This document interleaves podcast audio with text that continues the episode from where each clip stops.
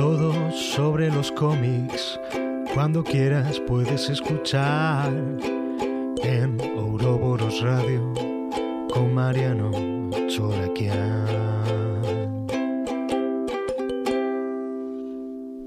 Bienvenidos al programa número 14 de Ouroboros Radio, Fuera del Espectro. Se va armando el año editorial en Argentina y tenemos grandes novedades. Llega de todas las bateas y está para compartirlas, para repasarlas, para evaluarlas conmigo, mi compañero de aventuras, el señor Damián Pérez. ¿Cómo estás, Dami? Buenos días, Mariano. Otro día, otra transmisión de Ouroboros. Y acá tenemos ya el programa 14. Hoy te traje algo con el 14, ¿eh? ¿Qué, qué, qué- qué trajiste? A ver qué sorpresita hay. Primero, vengo todavía. Me quedan jugadores del Nankatsu, me quedan jugadores de la selección japonesa. ¿Te acordás quién usaba la 14? ¿Sabes que no me acuerdo quién usaba la 14? Tenemos dos. Hubo dos jugadores que usaron la 14 en la selección y en el Nan- Nankatsu. Uno, el preferido de muchos, Jun Misugi, Andy Johnson. Este usaba la 14 en la selección. Ah, ahí está. Yo me quedé con la con el uso después, que se tira unos metros más atrás y usa la 6. Exacto. Y otro que también usaba la 6 y la 14, también en la selección, era Ishizaki, Bruce Harper, acá en Latinoamérica. El querido Bruce Harper, ese defensor aguerrido que sería el otro sidekick de Oliver Atom, ¿no? Eh, el sidekick que le quedó, Sí. el que no eligió. Pero, a ver, acá, ¿te acordás qué jugador argentino usa- usó acá en la 14? Recordadísimo. Sí, dos. Dos. Dos que jugaron de cinco en la selección. El Cholo Simeone y Javier Mascherano. A ver, ¿con cuál comparás a cada uno de los que te nombré? Ah, No, en realidad Sugi es Fernando Redondo, pero sin ningún tipo de duda. ¿vos decís que esa es la inspiración? No, no, inspiración no, pero bueno. No, no, para mí es el paralelismo más claro es Redondo. Y, y Bruce Harper. Es Mascherano. eh. Mascherano, siempre está en el equipo. Siempre, Y siempre- en el equipo. Y, y- y va a trabajar con la cabeza. Se- se- la pelota se la lleva puesta, siempre. Está Totalmente. bien. Está bien. Bueno, ¿qué tenemos entonces de novedades, Mariano? Bien, tenemos este viernes 25 de febrero en Meridiana Comics, que queda en Rivadavia 4963, local 18 de la Galería Rivadavia, los siguientes lanzamientos. Por el lado de Omnipress, el Batman que ríe emerge el infierno, le ha puesto acá. Son 136 páginas y trae Year of the Villain Special, Year of the Villain Hell Arisen, del 1 al 4, que es esa miniserie que enfrenta al Batman que ríe con el Apex Luthor es eh, una especie de epílogo villanesco de la Liga de Snyder y que abre el juego para Death Metal. ¿Cómo le gusta a Omni y a la gente el Batman que ríe? Por favor. Qué figura para destacar. Y otro punto sobre esta miniserie que incluye Hell Rising, en su momento, cuando salió ya hace un tiempito, fue muy comentada, sobre todo por antes de que salga, porque decían que era como otro de los puntos de inflexión en el universo ese. Ahora sabemos que era el comienzo de Death Metal. Exactamente, era el comienzo de Death Metal. Este, la, el evento que próximamente va a venir en Argentina. Hoy vamos a estar hablando con Javier Seriani de Meridiana y nos va a contar cómo se va a poder suscribir uno a, esa, a ese evento porque va a tener ciertas particularidades. Pero bueno, esto es realmente el, el link entre las dos, las dos series. Al que le gustó la Liga de Snyder, cierre con esto, que para mí es un lindo broche a lo que cuenta. Y tenemos, sí, la Liga de Snyder con todo ese pochoclo y esta, y esta conexión. Y Omni que está sacando todo lo relacionado al Batman que ríe y todo lo relacionado a Metal y Death Metal. O sea, eso no está dejando nada por fuera. No, para nada. Y tenemos por otro lado, y acá es una gran novedad, B de Vendetta. Sale en una edición absoluta, 400 páginas. Este, esta historia tremenda, impresionante. Yo te diría que es mi cómic favorito de Alan Moore, por ahí cabeza a cabeza con la cosa del pantano, pero está un pasito más adelante en mi consideración porque es de, de la época inglesa, ¿no? Y realmente Uno, eh, cuenta cosas muy, muy fuertes. Es la edición 30 aniversario que sacó DC, la edición 30 aniversario deluxe. y uno de los cómics más importantes de la quizás uno de la trilogía que lo catapultó. Decimos Watchmen, decimos La broma asesina y de Vendetta. Es los- las tres historietas que hicieron que Alan Moore sea Alan Moore. Sí, absolutamente, absolutamente, no tengo la menor duda, un imperdible. Omnipress se está poniendo al día con los clásicos y me parece que al que no lo tiene en su biblioteca es, un, es una gran oportunidad para, para tenerlo, para coleccionarlo y que es- son ediciones que son dentro de todo alcanzables. Dos mil pesos para un libro de 400 páginas no está para nada mal. Y contame, Mariano, ¿qué es lo que trae esta edición que la hace tan particular?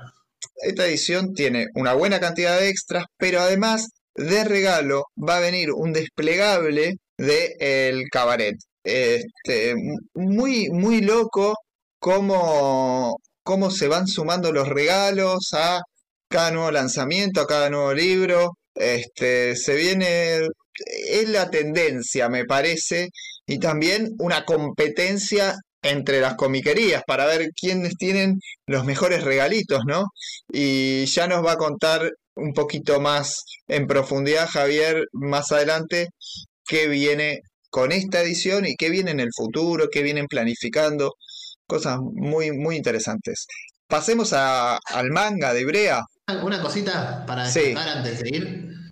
¿Cómo viene, como decíamos la semana pasada, cómo viene este, esta idea de Omni de sacar clásicos? No nos deja una semana sin algo. Es increíble, a mí me sigue sorprendiendo. Este verano Omni de clásicos, que ojalá no se termine nunca.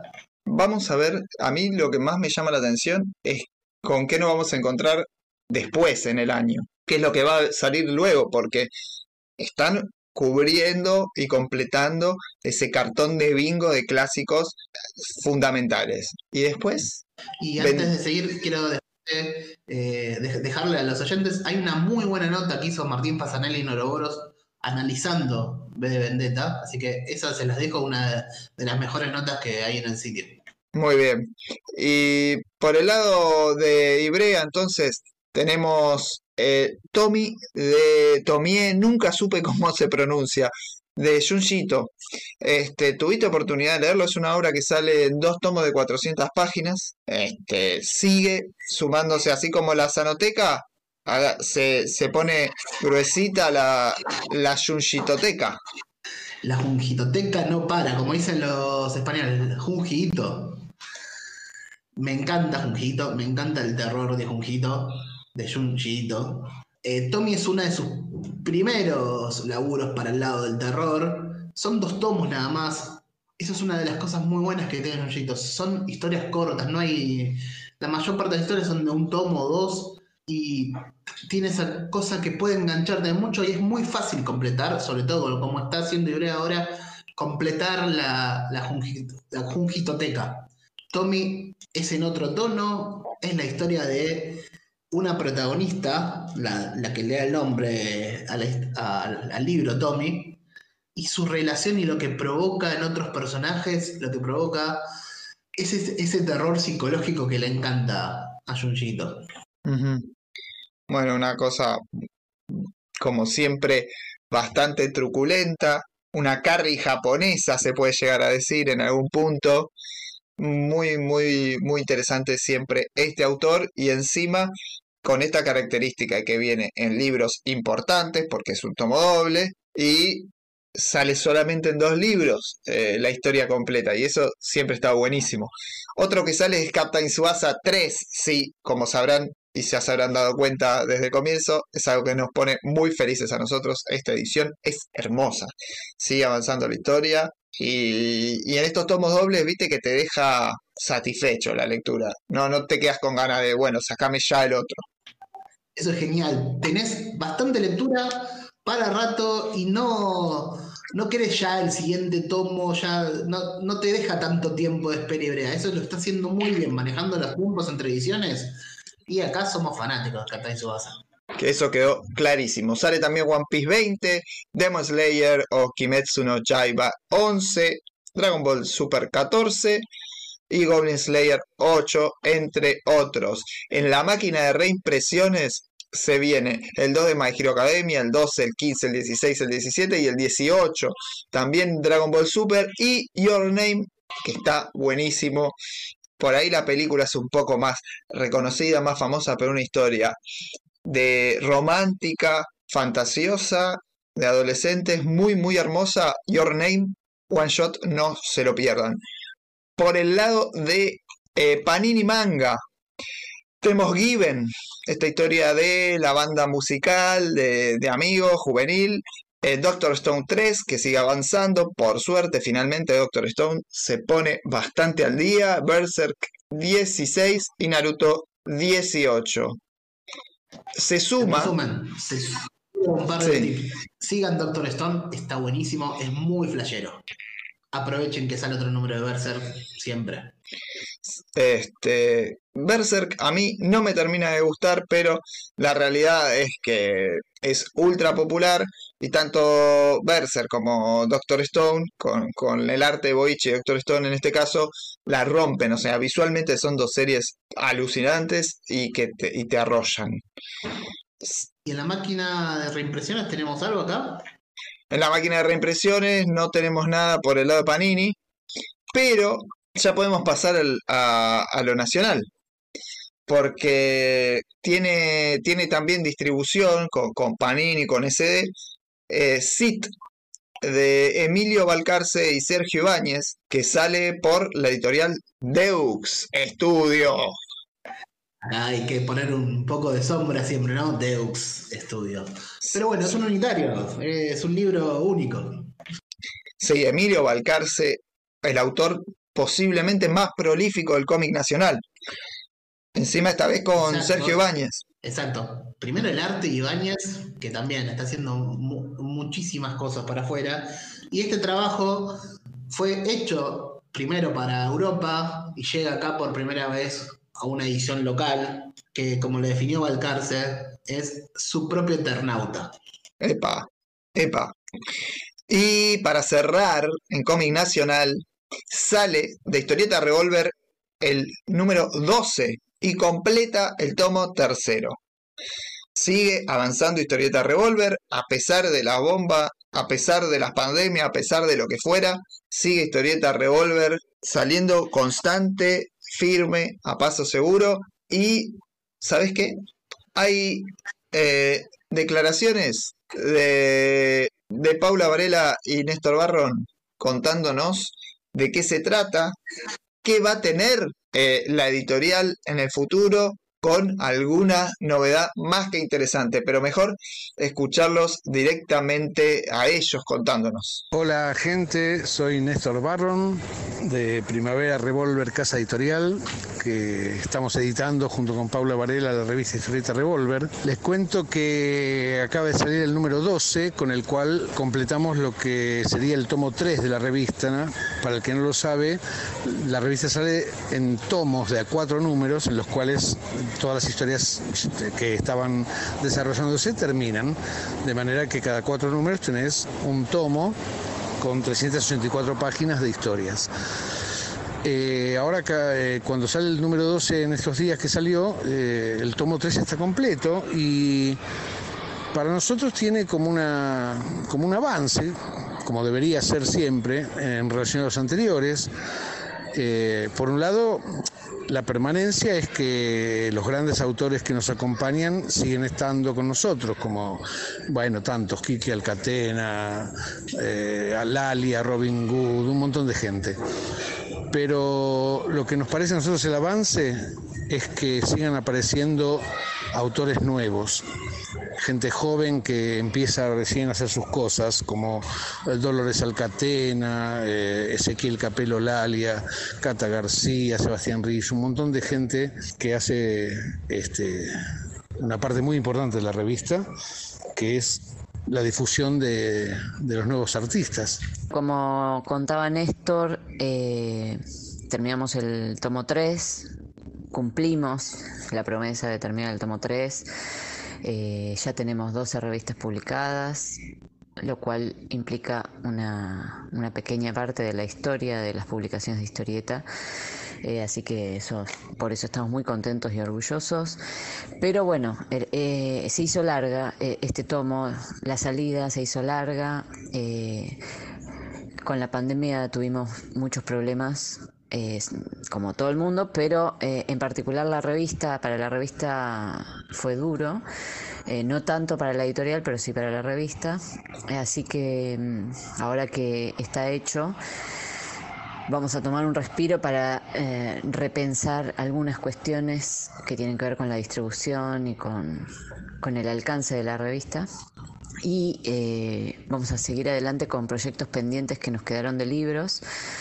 Eh, de hecho, uno está en marcha, que es un nuevo libro de Dago, una precuela de la precuela, se va a llamar Dago, Historia de una Daga, y que Prácticamente estamos por lanzar la preventa, así que la semana que viene seguramente ya va a estar disponible porque se va a empezar a imprimir la semana que viene, así que pronto vamos a tener el libro en 20 días, un mes tendremos el libro a disposición, así que en pocos días ya lanzamos la preventa. Eh, que bueno, con el libro número uno de Dago nos fue bastante bien. Eh, de hecho, la, gente lo sigue comprando. Así que bueno, como nos piden eh, seguir con eso, vamos a sacar otro libro que está escrito por Néstor. Eh, dibujado por Alberto Caliba y por supuesto autorizado por eh, Robin Wood y y los hijos de Salinas. ¿no? Bueno, resumiendo, el plan editorial del año sería, eh, además de este Dago que les comentaba, sacar eh, tres o cuatro libros más que ya tenemos en, avances y el tomo, un tomo cuatro de la revista, pero con tiempos eh, más tranquilos, es decir, un tomo en todo el año y ver cómo lo hacemos porque tenemos que resolver igual algunas cosas antes.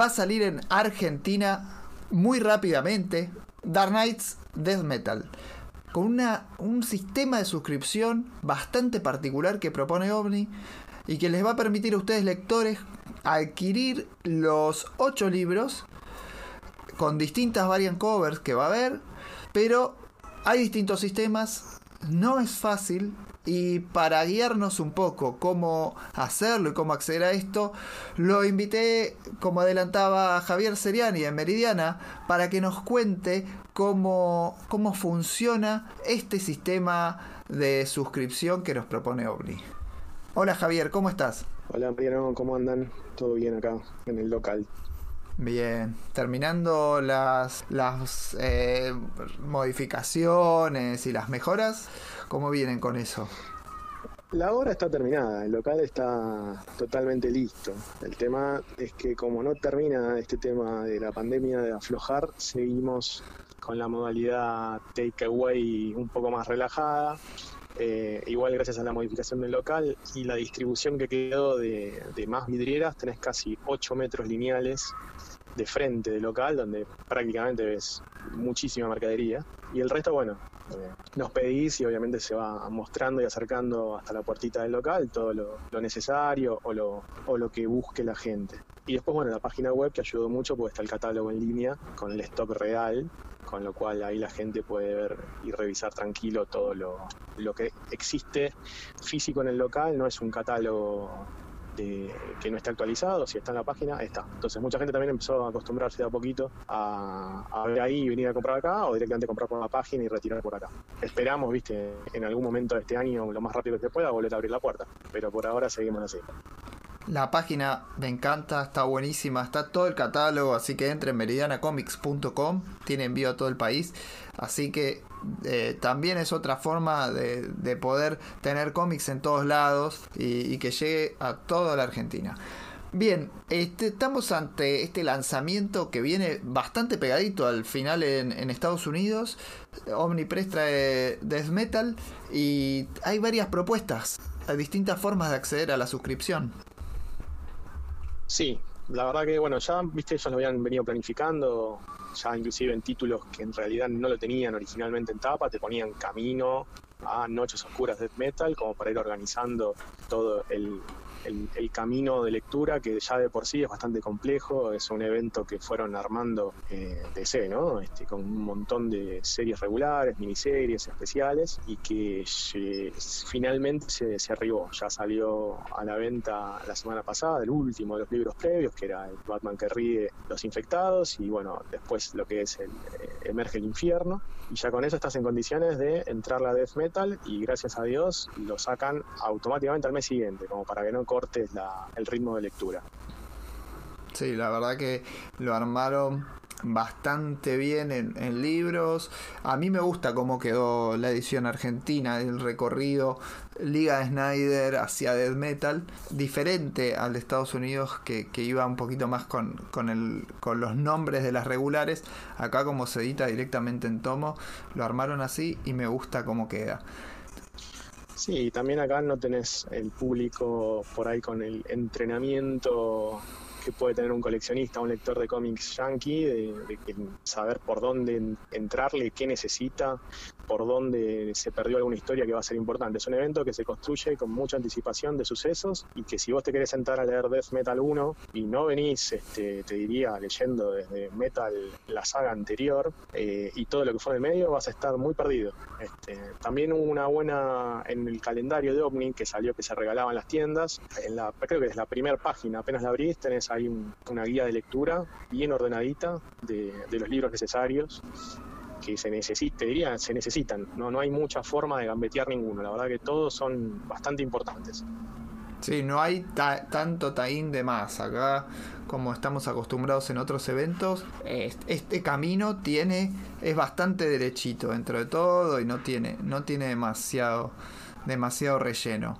No, no, no, tal cual. Como te digo, la gran mayoría, o te diría la totalidad de todo lo que dice de camino a noches oscuras de metal, casi el lector va a tener que buscar. Y si con todo ese material leído, lo ideal y lo que recomendamos es que se tomen el tiempo de poder este, eh, eh, leerlo, porque si no te van a faltar eh, herramientas y vas a empezar a leer sus... Ya de por sí la saga, cuando vayan la gente leyéndola a medida que vaya saliendo, presenta un montón de, de situaciones de complejidad media, no vamos a decir que es imposible, pero tenés que tener un- una cierta frescura con algunos personajes y sucesos y después tenés como la, la lectura en, en- en capas que alguien algún lector de años podrá disfrutar más pero que, que otro que esté empezando pero igual ya ahí es un, de comprensión simple Sí, sí, en Y ese hubo- sentido.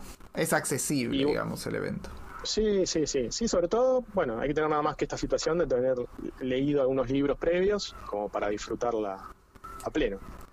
Bárbaro. Y hay muchas opciones. La verdad que estaba viendo la, la propuesta de, de posibilidades de suscripción con buenos precios y, con distintos distintas tapas. ¿Cómo, ¿Cómo es más o menos el tema de los planes? Bueno, primariamente lo que hay que contarle a la gente y que entienda es que Omnipress propone y plantea realmente un, por primera vez en Argentina un sistema de suscripción para cómics de. Hasta ahora lo que normalmente veíamos era desde no sé, años atrás, de caer al kiosco o caer a la tienda de cómics, que salió este libro, lo quiero, me lo llevo. Eh, y en los últimos tiempos lo que estuvimos viendo entre varias tiendas es la preventa o venta anticipada, que es una reserva previa que se ajustaba, que lo voy a querer, contra alguna prestación, algún beneficio. Esto Omni lo presenta de una manera distinta, le está hablando ya de suscripción y planes de suscripciones, donde para alguien que eh, no esté en el día a día le puede resultar... Eh, al menos novedoso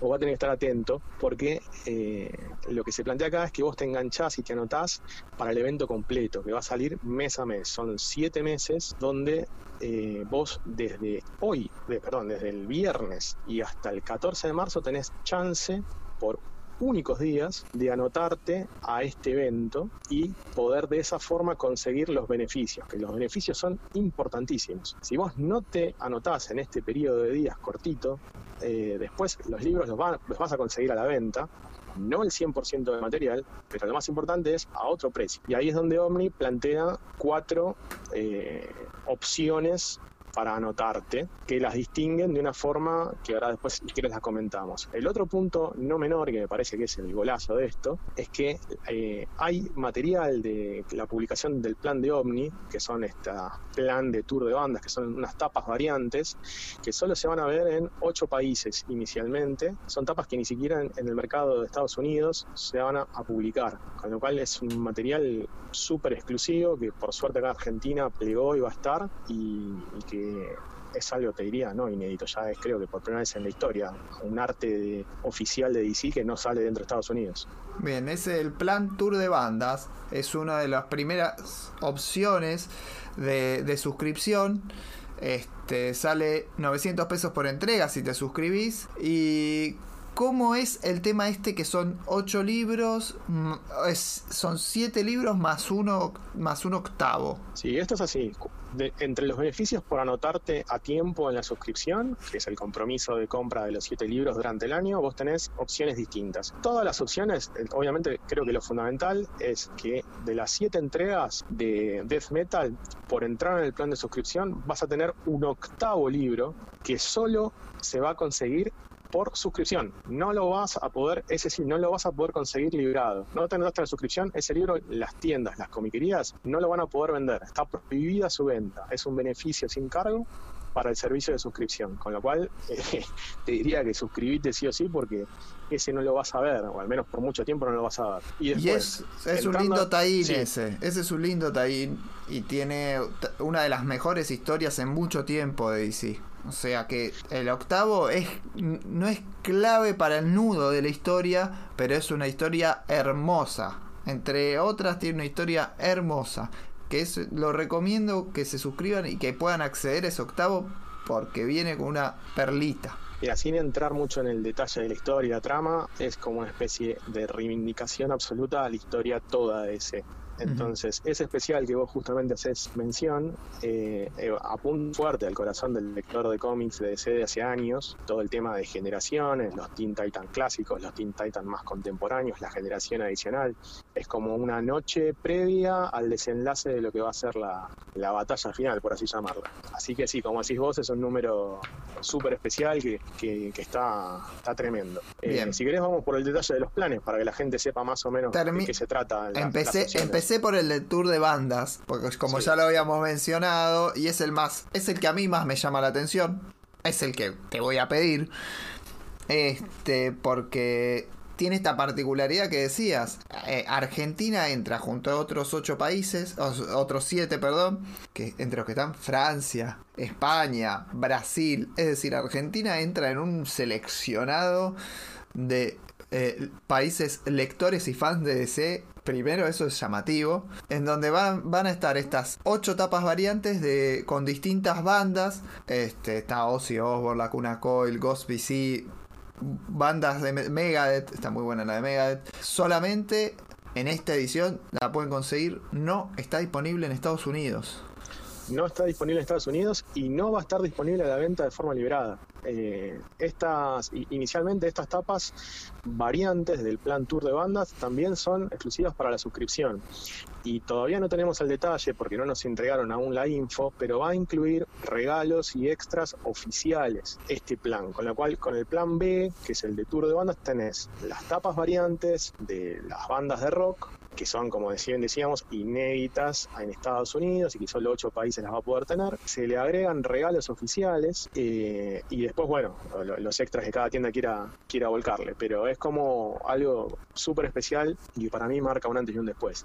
Eh, y lo otro que quería mencionar también, eh, general, que nos veníamos olvidando, es que el plan A, por ejemplo, se llama Plan Universo DC, que son las tapas regulares del evento, van a tener, eh, aparte de algunos extras y de la posibilidad de este octavo número que solo lo vas a conseguir a través de la suscripción, eh, la posibilidad de pagarlo con un diferencial. No solo lo vas a pagar más barato, y, es un porcentaje notablemente más barato, el, el libro 1 de Death Metal por venta normal va a estar 1050 pesos y por el plan de suscripción va a estar 800 pesos. O sea, son 250 mangos menos en un librito, que es un montón. Sino que si te suscribís vas a pagar 800 pesos del 1 al 7 y el octavo gratis. Sí. Omnipress plancha el precio. Te asegura que de acá durante 7 meses no vas a tener aumento al subirte a la suscripción. No así si lo compras por fuera, que no solo arranca en 1050, sino que se va a indexar de acuerdo a los costos de impresión y producción que cada mes Argentina va indexando. Con lo cual te puedes ahorrar un dineral si lo pensás como evento completo. Claro, sí. Eh, va a durar 8 meses y siempre va a estar el mismo precio cada entrega. Eso es asegurado si te suscribís en cualquiera de los planes, no importa qué plan.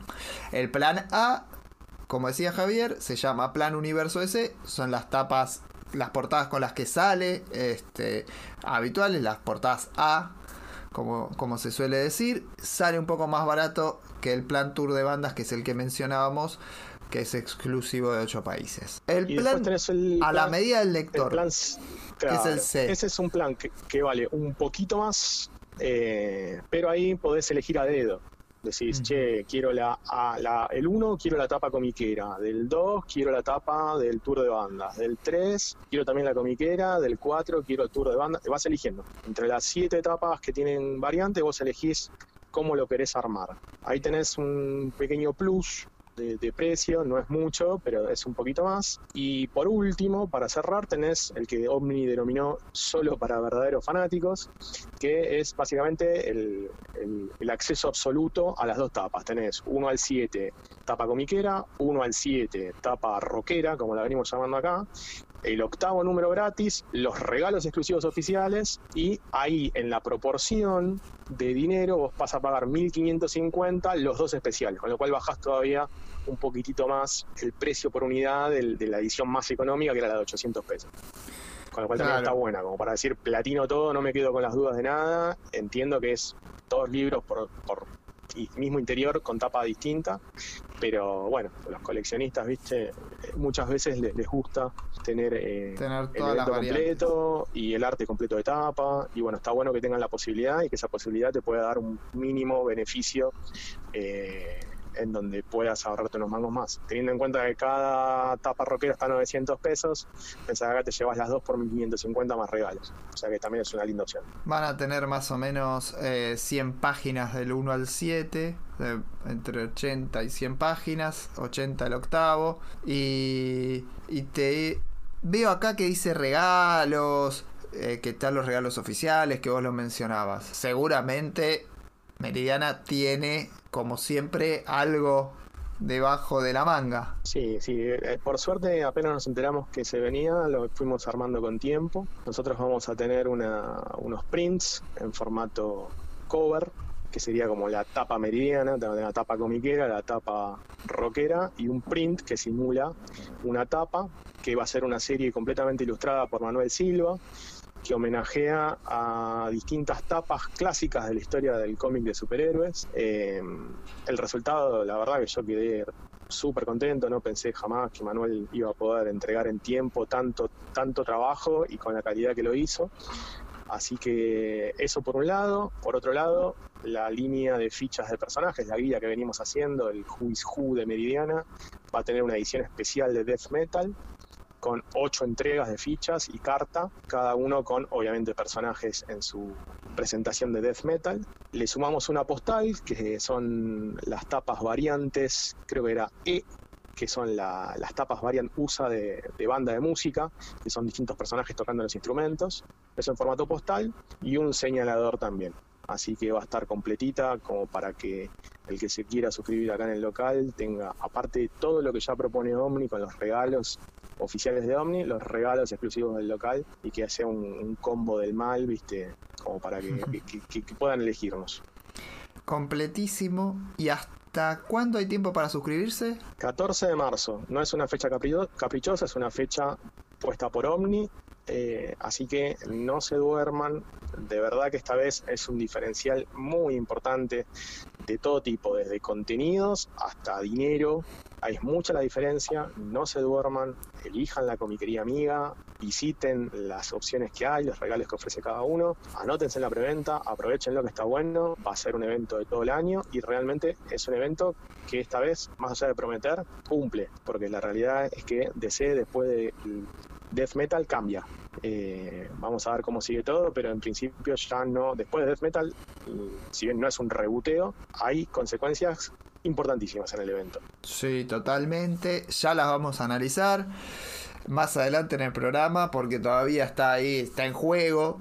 No se sabe muy bien. No sé, la verdad que es toda una incógnita. O sea, si bien ya tenemos las previos de Estados Unidos, ¿qué nos vamos a encontrar entre tanto universo, plancha verso, lineal verso? No tenemos idea. Pero bueno. Sí, sí, sí, vamos a esperar. Aparentemente queda en manos de Liga de Bendis un montón de cositas que seguramente sobre el fin de año lo veremos acá por esta por estas tierras. Es lo que eh, dijeron esta última cosita. Sí. Última cosita que te digo, el viernes 26, Omnipress en sus redes, todo esto que comentábamos y hablamos, lo va a oficializar, va a hacer una presentación, me imagino yo, muy similar a la información que recibimos las tiendas de cómics, con el detalle de arte de tapa, con estos cronogramas, con los contenidos USA de cada uno de los libros. Y nosotros mañana tenemos también en Meridiana, eh, pusimos un horario tipo 18 horas, pero me imagino que será después del, lanzamiento oficial de Omni. Subimos nuestro lanzamiento donde van a poder ver absolutamente el detalle de todo lo que es material de Omni y también todos los extras de Meridiana. Ya tenemos maquetadas y terminadas, las tapas variantes de la serie de Manuel Silva y todos los Hui Hu también con el arte y el diseño final y cada uno de los dibujantes que participaron. Estaría bueno algún día una linda sobrecubierta, me gustaría en algún momento de la vida. Este, para ir para proteger y no tener que andar tanto con folios para los tomitos, quedaría lindo. A ver si escucha la gente de OVNI, por favor. Muchas gracias, Javi, por toda la información. Muchas gracias por toda la información, por, por aclararnos cómo es esto de las suscripciones y anotame a las roqueras porque las quiero, las quiero, están buenísimas. Anotado, ya estás anotado, Mariano. Así que eh, cualquier duda, igualmente, porque es mucha info, eh, es muchas las opciones. Repito, a partir de mañana, seguramente tanto en Omnipress como al menos nosotros desde Meridiana, todo el detalle explicado. Y obviamente, ante cualquier duda, nos pueden llamar, escribir por redes sociales y vamos a estar a partir del día sábado ya anotando a la gente y respondiendo cualquier tipo de consulta.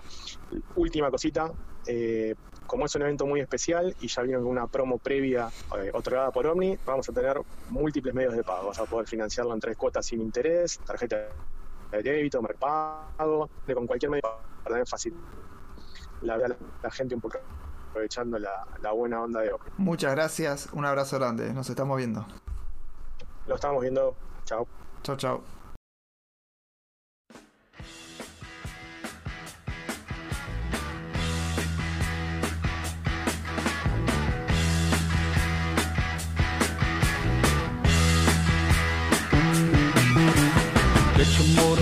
Running. Head out on the highway, looking for adventure. And whatever comes our way. Yeah, gotta go make it happen. Take the world in a loving embrace. Fire all of the guns at once and explode into space. I like smoking lightning.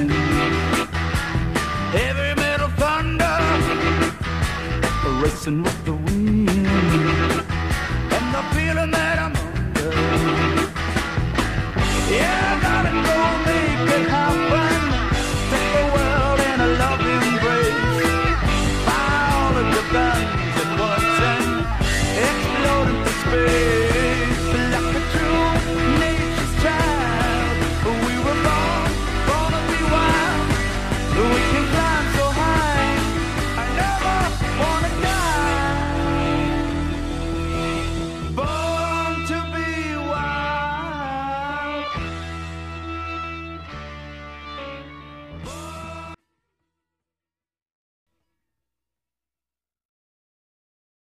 novedad nacional esta semana en el formato digital y por eso no entró en el bloque anterior, que fue El día más triste del mundo de Brian Hanches, que lo estrenó en su blog como tantas otras historietas y fue un- una grata sorpresa este lanzamiento, poder leerlo, disfrutarlo. ¿Lo pudiste mirar, Dami? Lo pude leer.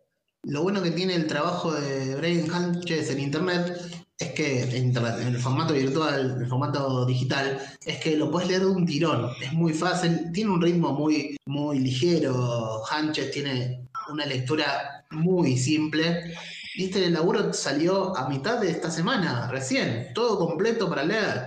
Otra cosa buena de Hanches es que no va subiendo por páginas, sino que él sube todo de un tirón. Hay una Hanchesteca y completa en su blog.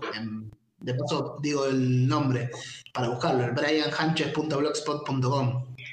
Qué vintage el Blogspot, pero disfrutable. Hermosa historieta que cuenta una separación, cuenta eh, dolores de la infancia, habla del amor por el cine, un poquito de ciencia ficción, bastante metacómic, muy, muy interesante. En, el tono, en algún punto, de lo que fue la frustración. Brian está haciendo una búsqueda muy meta que siempre garpa muchísimo al comiquero. Y algo que nos gusta acá, ya se sabe, aparte de Captain Subasa, es lo meta. Los cómics meta nos encantan. Y Hanches metió una historia que va por el lado personal, eh, un poco sentimental, y le, y le mete un discurso meta también. Según Total. Brian Hanches, esta historia es parte de lo que él llama el Bulmaverso, donde está también la frustración. Claro, totalmente. Está en esa temática, en esa búsqueda. Hay que ver si se, si se encuentran los dos personajes en algún punto. Él siempre promete que retoma personajes, retoma secundarios y va a conectar muchas de sus historias. Epa, Bueno, esperemos más cómics de Brian que la está rompiendo. Lo pueden leer en brianhanches.blogspot.com, el día más triste del mundo, junto a otros grandes títulos y mucho laburo de Brian disponible en digital. Un pibe que está laburando en digital hace un montón de tiempo, que lo milita, pero que además ya tiene un bagaje de trabajo como historietista que es suficiente como para decir que es un consagrado. Hablando de consagrados, Y antes, que, antes de eso, sí, eh, el- la mayor parte del trabajo de Hanches es digital. Para los fetichistas del papel, muchos de sus laburos también salieron en papel. Y hay laburos que solo salieron en papel del autor. ah, sí, sí, claro, Eh, totalmente. A los fanáticos, para los fanáticos de Hanches y para los fetichistas del papel. Totalmente. Sí, sí, sí. No, yo siempre resalto lo digital, pero es cierto, hay mucho laburo también solo en papel. Bueno, vamos a hablar de consagrados, dale. Y ahora tenemos uno de los anuncios para mí más lindos de este mes. El consagrado, el artista nacional, el que le cae bien a todo el mundo, el que le gusta a todo el mundo. Anunció su nuevo libro. ¿Qué es? El nuevo libro de Kika Alcatena. El tercer volumen de Doctor Paradox. Excelente, excelente. ¿De qué sabes de qué viene? sabemos un poco, se pudo leer ya gran parte en lo que es el sitio digital, porque esto salió primero en digital, en la web de Top Ten Comics, está esto que venía seriado. Si todavía hay alguno que no haya entrado al universo Doctor Paradox, Doctor Paradox es un según palabras del propio Quique, un superhéroe de la Silver Age. ¿Qué es lo que le gusta a él? Es una historia que él disfruta. Es un superhéroe muy particular, con historias que van de lo lisérgico a lo estrambótico, de alguna manera. Ya hay dos libros anteriores, este va a ser el tercero, y con bastante buen ritmo. Está, esto fue no, no, en un tiempo no mayor a tres años, incluso con toda la pandemia y todo, tenemos un nuevo libro de Doctor Paradox. Y esta vez se va a meter con otros personajes. Sí, se vienen, se amplía la familia Doctor Paradox, la cantidad de personajes. Dugong y Manatí, de algún modo, también pertenecen a este universo. El mundo Silver Age de Quique, que tantas veces lo escuchamos contarnos cómo laburaba Jill Kane, cómo laburaba Infantino. Bueno, esto es Quique haciendo la clase práctica de esa teórica que tantas veces tuvimos la suerte de escuchar. Bueno, Doctor Paradox es Quique haciendo Silver Age. Imperdible. Es el, el catena de la Silver Age para mí. Así, así le puede ser el título de todo este universo. Como artista integral, a color, por supuesto, porque es un superhéroe de la Silver Age. Y tenemos el lujo, el lujo de que Quique nos haya contado de qué se trata la obra. Y digo el lujo porque para los que lo conocen, Quique muy pocas veces habla de su propia obra. Le agradezco muchísimo por este honor a Quique y los dejo con él que les cuente de qué se trata este tercer libro de Doctor Paradox. Buenas tardes. Primero y principal quiero agradecer de corazón a Ouroboros que me ha invitado para participar en, de alguna forma en su programa, hablando de la próxima aparición del tercer libro de las aventuras del Doctor Paradox. Um, no corresponde generalmente al autor ponderar las virtudes de su obra. Ese es un privilegio y una facultad que le compete a los críticos y fundamentalmente a los lectores.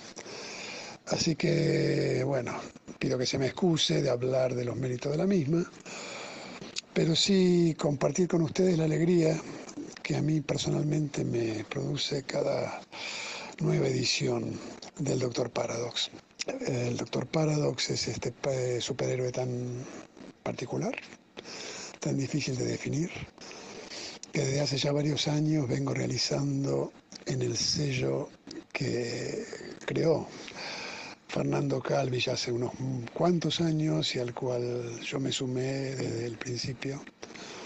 Así que ya, son varios los años en que venimos haciendo la crónica de las aventuras del doctor y de diversos personajes de su mundo. En el tercer libro lo notable, lo interesante es que la que copa el escenario es la señora Paradox, la esposa del doctor. Así que bueno, espero que sus aventuras sean tan bienvenidas como la de su marido, ¿no? que acá tiene un papel más vale discreto. En esta aventura además me di el lujo, me di el gusto, más que, más que lujo, me di el gusto de hacer un, bastantes referencias a uno de mis autores predilectos, que es este Chambers y su Rey Amarillo, ¿no? Así que hay varias alusiones eh, al Rey Amarillo, ese inefable y siniestro personaje que también admirara Lovecraft. Pero advierto a los lectores que si no están familiarizados con la obra de Chambers, este, confío en que para nada va a afectar el disfrute, espero, de esta particular aventura de la doctora de la señora Paradox. Um, va mi agradecimiento especial también a la gente de Comic Debris que me ha permitido concretar una vez más lo que en el fondo para mí es muy precioso, que es tener estas historias en papel, en libritos que uno pueda poner en su biblioteca.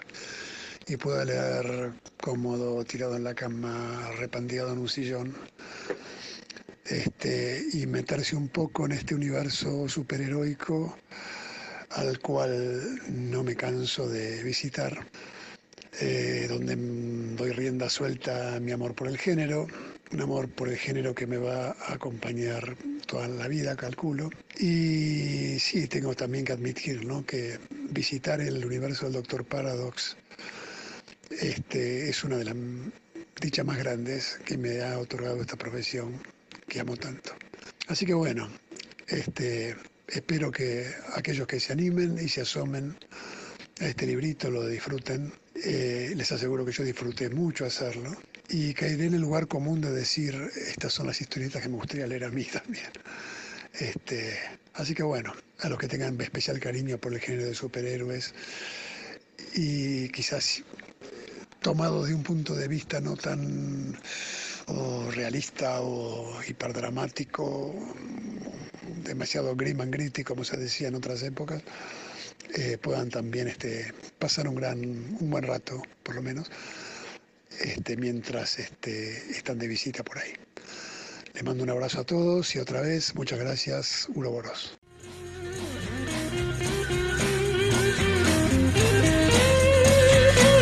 There must be some kind of way out of here. Said the joker to the thief.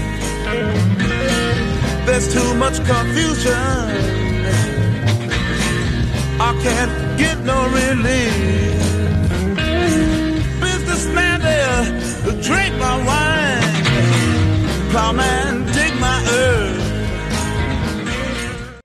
Bien, llegamos a la zona de polémicas y esta semana, va, la semana pasada salió un libro biográfico de Stan Lee, otro libro biográfico de Stan Lee que analiza y revisa y recuerda la, la historia del viejo Stan, eh, la historia de esta situación de es mejor, eh, quién, quién aportó más, quién aportó menos, pero también profundiza muchísimo y amplía los datos. Con Damián lo estuvimos leyendo y tenemos lugar a un montón de polémicas. Dami, ¿qué nos puedes contar de, de este libro? Una nueva biografía. Siempre que sale historias de Stan Lee, vuelve la discusión, vuelve el, el tropo clásico en que ponemos a Stan del lado de- del diablo o de los ángeles. La discusión clásica es si Stan Lee es un chanta o Stan Lee es un gran artista, o fu- fue. Estamos hablando ya en pasado un poco. Esta vez salió una nueva biografía. Más allá de los datos eh, más anecdóticos y todo, es una biografía bastante completa. Va desde los padres de Stan Lee hasta la muerte de, del hombre y sus, sus relaciones personales sobre todo, no solo la faceta artística. Pero, para arrancar, a mí no me gustó para nada el libro. ¿eh? Lo estuvimos leyendo, lo estuvimos hojeando. Es un libro grande, más de 300 páginas y no me gustó para nada, sobre todo porque parte una premisa muy clara. Te lo dejo. ¿Qué, qué te pareció a vos este libro? Bien, el libro cuenta cronológicamente la vida de Stan Lee y a los datos que siempre fueron como tenidos por ciertos o que quedaron firmes, se le han sumado en esta en nueva nuevo intento de biografía nuevos datos y hay eh, mucho aporte de la opinión personal arbitraria de algún modo del autor que es Abraham, Riesman que se había hecho conocido por polémico, por vendehumo, cuando en 2014 eh, sacó un ensayo sobre Capitán América, hablando de que lo prefiere cuando es un imbécil, y a los dos años se retractó porque había generado mucha polémica, y en esa retractación duplicó la polémica, y ahora otra vez viene a polemizar y nada más. No debería caerme tan mal eh, que, sea un polémico este hombre, pero realmente es, ¿Por qué? Porque yo también soy un vendehumo como él, pero el tipo es capaz de mentir y eso realmente me llamó mucho la atención. Empieza, empieza hablando de, de la familia de Stan, empieza hablando de, de cómo eh, la familia paterna llega desde, perdón, la familia materna llega desde Rumania y eso es fuertísimo en algún punto, porque de algún modo asocia eh, su, su descendencia rumana con, con lo chanta que es y me pareció totalmente racista para arrancar el libro. De ahí a peor, de ahí a, agarrarse con la hija de Stan Lee en relación a su enfermedad mental. Este, incluso ha deslizado que Stan Lee escribió el pitch de Fantastic Four número uno a posteriori de su salida. Es decir, de los hechos que conocíamos, él duplicó la apuesta y los agravó.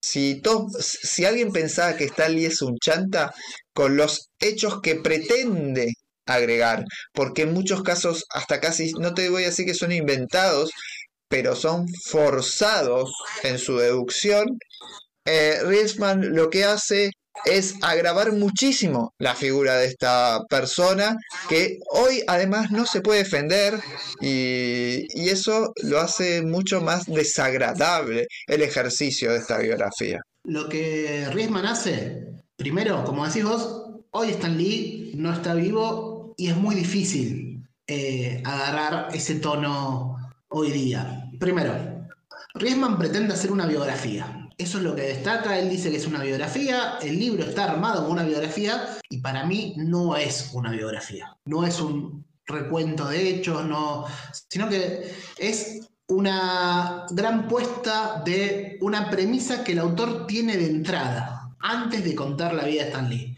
Su premisa es, Stan Lee es lo peor que hay.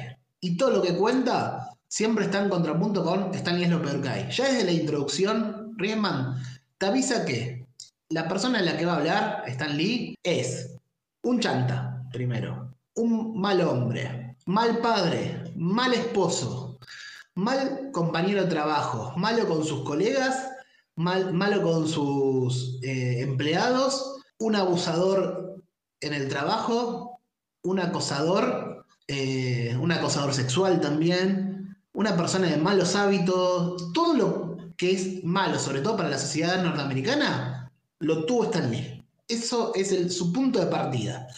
Y a partir de ahí empieza a contar su vida tratando de encontrar las justificaciones a todo lo malo que es Stan Lee. No, no se pregunta si Stan... eh, no, no tiene esa pregunta inicial del tropo que decíamos de si Stan Lee es un chanta o un, un gran artista, sino que él ya parte de la premisa de que todo lo referido a Stan Lee está mal. Y como decís, su recuento del origen del primer número de Fantastic Four directamente lo acusa de haberlo eh, inventado. Inventado en el sentido de que todo lo que cuenta Stan Lee es mentira. Y realmente esto además se va grabando capítulo a capítulo porque cuenta la historia completa de Stan Lee. Y la historia completa es eh, cubrir muchos aspectos de su vida, incluso aspectos biográficos que por ahí no tienen que ver con la vida pública, como en lo que es el universo comiquero. Por ejemplo, el, en este ataque constante que hace no solo al personaje, sino también a la persona, en algún momento el, el autor de este libro trata de cobarde a Stan Lee porque no estuvo en combate en la guerra y compara con la actividad que se conoce que hizo Jack Kirby en la guerra. Y realmente esto, primero que no tiene nada que ver con la actividad en Marvel Comics. Y en segundo lugar, el autor nunca participó de un conflicto armado, no es una persona, y lo investigué, que no que tenga experiencia de conflicto armado. Nadie quiere participar en un conflicto armado. Por ahí en algún valor estadounidense ocurre, pero traté de una persona de cobarde, porque se enlistó en el ejército y no se vio eh, inmiscuido en el campo de combate, ya es querer mojarle la oreja a alguien que no se puede defender, a alguien que ha fallecido, y no tiene nada que ver con lo que él viene a analizar. Él se hace llamar un historiador del comic book, y realmente esto no tiene absolutamente nada que ver. Además, también caen contradicciones horrendas. Horrendas en el sentido de querer siempre ir por el lado de manchar la, la vida de Stanley. Desde... eso también hay otra. Como Sí. historiador, como historiador que se define. Primero, antes de seguir, como historiador se tira muchas flores a sí mismo.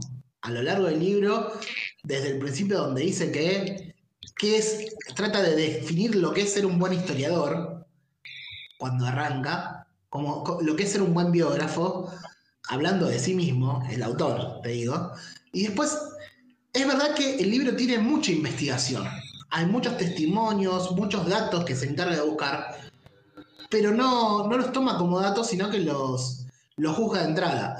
Él prefiere ciertas fuentes sobre otras, sobre todo las fuentes que son afines a lo que él quiere mostrar, por contar algunas cosas. Se agarran, por ejemplo, de testimonios de eh, algún ayudante de Jack Kirby o alguno que estuvo, que compartió algún trabajo con Jack Kirby y habla mal de Stan Lee, que a veces ni siquiera da nombres, y lo, lo considera válido. En cambio, datos de entrevistas los consideran mentira. Claro, él agarra los datos como quiere con tal de probar su punto. Y eso deja bastante que desear, ¿no? Porque es lo que quiere hacer, él parte de la conclusión, no tiene una hipótesis que intenta probar. Él parte directamente de la conclusión y va tomando los datos que le sirven para llegar a ella y desoye otros datos. Por ejemplo, las entrevistas en las que más le han tirado la lengua a Jack Kirby, en las que realmente se contradice y dice verdades a medias, momentos en los que todos sabemos Kirby y con razón estaba enojado. Es decir, nosotros no estamos diciendo Stan Lee creó el universo Marvel, no estamos defendiendo la versión oficial de Stan Lee. A la versión habitual que podés escuchar, bueno, Riesman lo que hace es duplicarle la gravedad. Realmente convierte a Stan Lee en una persona no eh, deplorable en el sentido, se puede decir, como un capitalista deplorable que era, sino en el sentido de un ser humano realmente horrible. Le llega a decir que abandonó al hermano, que... que las acusaciones sobre la vida privada, sobre todo, con el hermano, con la esposa, con, con la hija, todo ahí, eh, los calificativos que usa muchas veces se va al carajo. Sí, sí, sí, es totalmente desagradable para con, para con el personaje que está retratando. Y una biografía en la que parte de la premisa de, de destrozarlo, pero dese- desencarnadamente y no lograr ningún tipo de empatía con el, con el retratado, es muy llamativa. Eh, es difícil entender por qué termina haciendo esto el autor. Entendemos que sí, su intención es clara, es destruir a Stan Lee, destruir toda la imagen de- del personaje, eh, derribarla desde lo más básico y mostrarlo como eh, el peor ser humano posible. Pero, ¿por qué querés escribir una biografía sobre alguien, al- alguien que te genera tanto rechazo, sabiendo que no podés ser objetivo en ningún punto? Sí, Mirá, por ejemplo, habla de que a Stan Lee le encantaba el dinero porque es un hijo de la depresión del 29, cuando la, después dice que Jack Kirby trabajaba muchísimo porque tenía pánico de ser pobre, es decir, contradice sus propias pseudo teorías. Eh, dice que tenía de- este, que Stan Lee odiaba, va, odiaba no, le tenía lástima a su padre y que su figura paterna real era Martin Goodman. Me hace acordar muchísimo a la película West Side Story, este, con, con la mafia, en la que está, en la que Robert De Niro es conductor de, de, un colectivo. ¿La viste?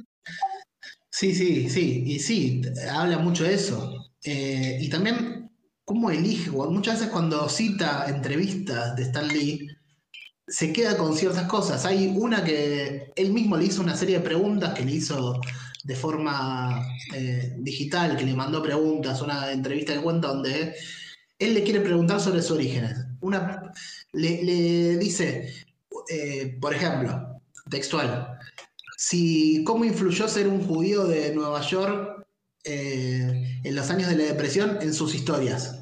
Y Stalin le contestó sobre cómo influyó la ciudad de Nueva York y todo ese momento en las historias que después vimos. Eh, todo, ese- en todo ese contexto neoyorquino que le pone en los primeros años de Marvel. Y Richman se queda con, en ningún momento habló de su, su origen judío. Ahí tiene un gran problema, hace mucha diferenciación, se encarga de remarcar todo el tiempo las diferencias de origen en el origen. Se encarga de repetir muchas veces que la familia de Stan Lee viene de un pasado de ju- judíos romaníes, que en cambio otros judíos de la época tienen otros orígenes.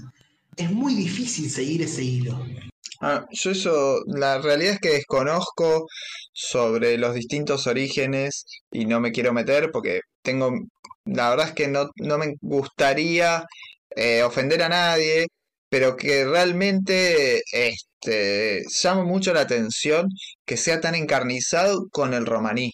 Yo eso no termino de entenderlo y hasta de algún modo justifica eh, las actitudes que él, que entiende que son horribles de Stan Lee, que él, no te digo que inventa, pero que fuerza, la justifica en ese origen. Y eso me parece tremendo. Me parece llamativo que, que, que se tenga una consideración tan racista, ¿no?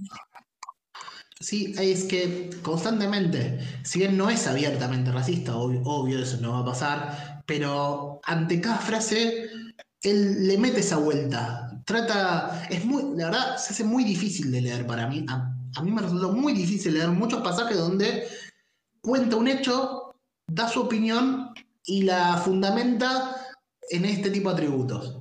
Eh, Estas cuestiones que son están por fuera de- del histórico y lo biográfico. Son interpretaciones propias. Hay que tener su propio sesgo racista, entre paréntesis, para interpretarlos de la misma forma que él. No sé si me explico.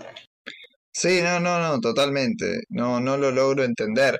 Pero además se mete en situaciones eh, que su- supuestamente ya estaban zanjadas, eh, como, y que vimos un montón de veces reeditadas, sobre todo la, se mete mucho en la creación fundamental de los personajes, que es un poco contrafáctico. Yo siempre eso lo pienso como muy contrafáctico, porque la importancia de quién inventó más o quién inventó menos, si bien es interesante, y de algún modo nosotros, los comiqueros y todo el resto del mundo, más allá de qué digan los derechos, el reconocimiento moral es para Kirby y para Ditko, eh, meterse tan en el puntillismo de que hacía solamente el diálogo, que a veces ni siquiera hacía el diálogo, y después decir, cu- cuando le conviene, dice que escribía el diálogo, y cuando no le conviene, dice que no.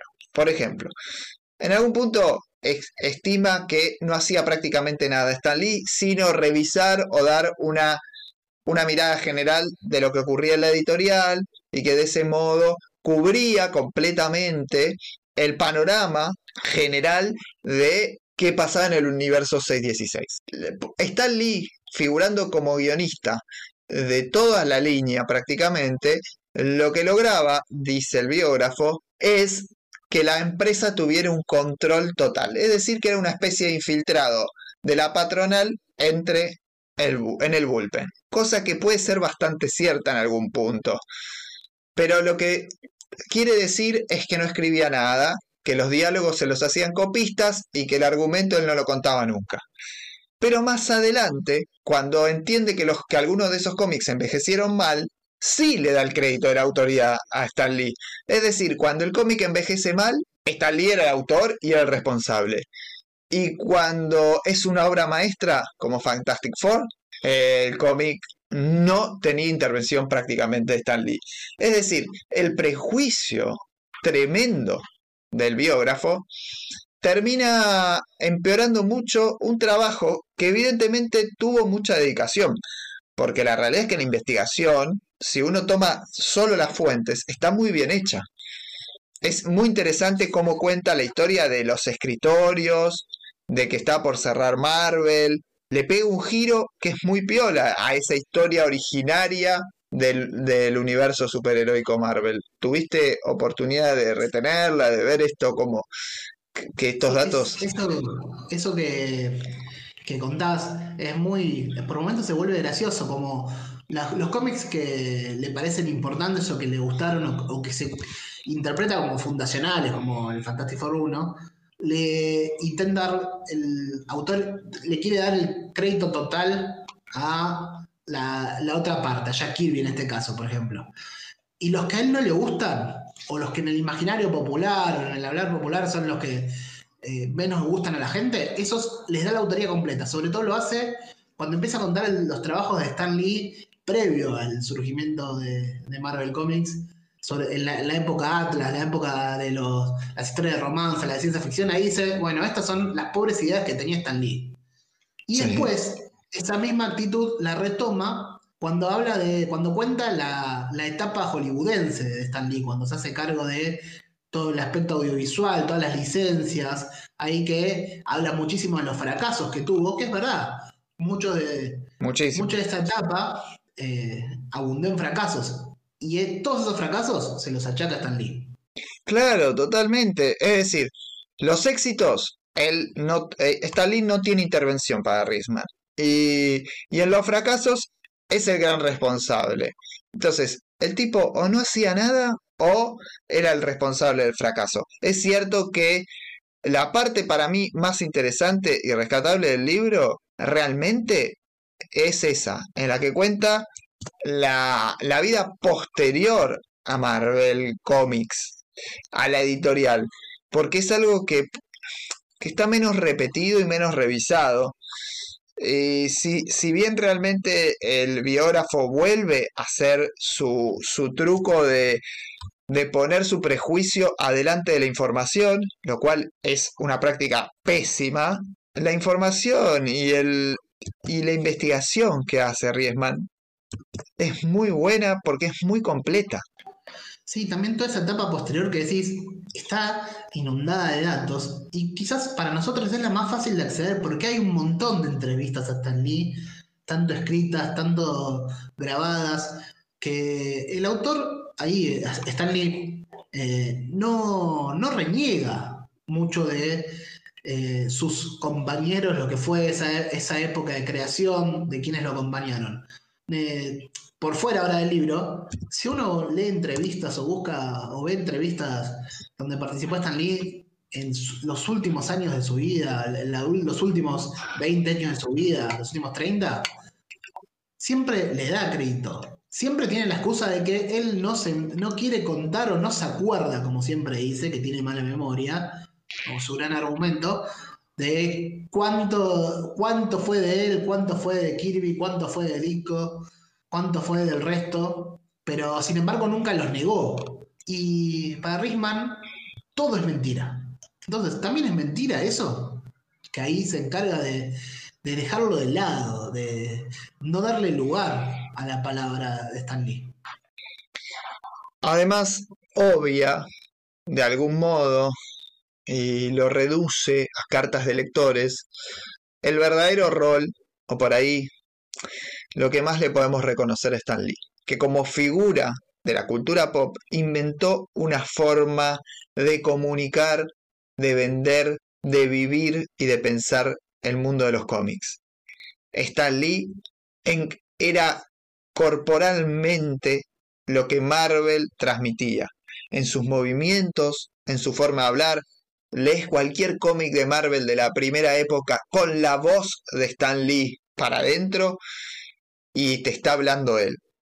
Que lo haya escrito o que no lo haya escrito es muy importante, pero no le quita mérito a que lo conceptual vivió en Stan Lee.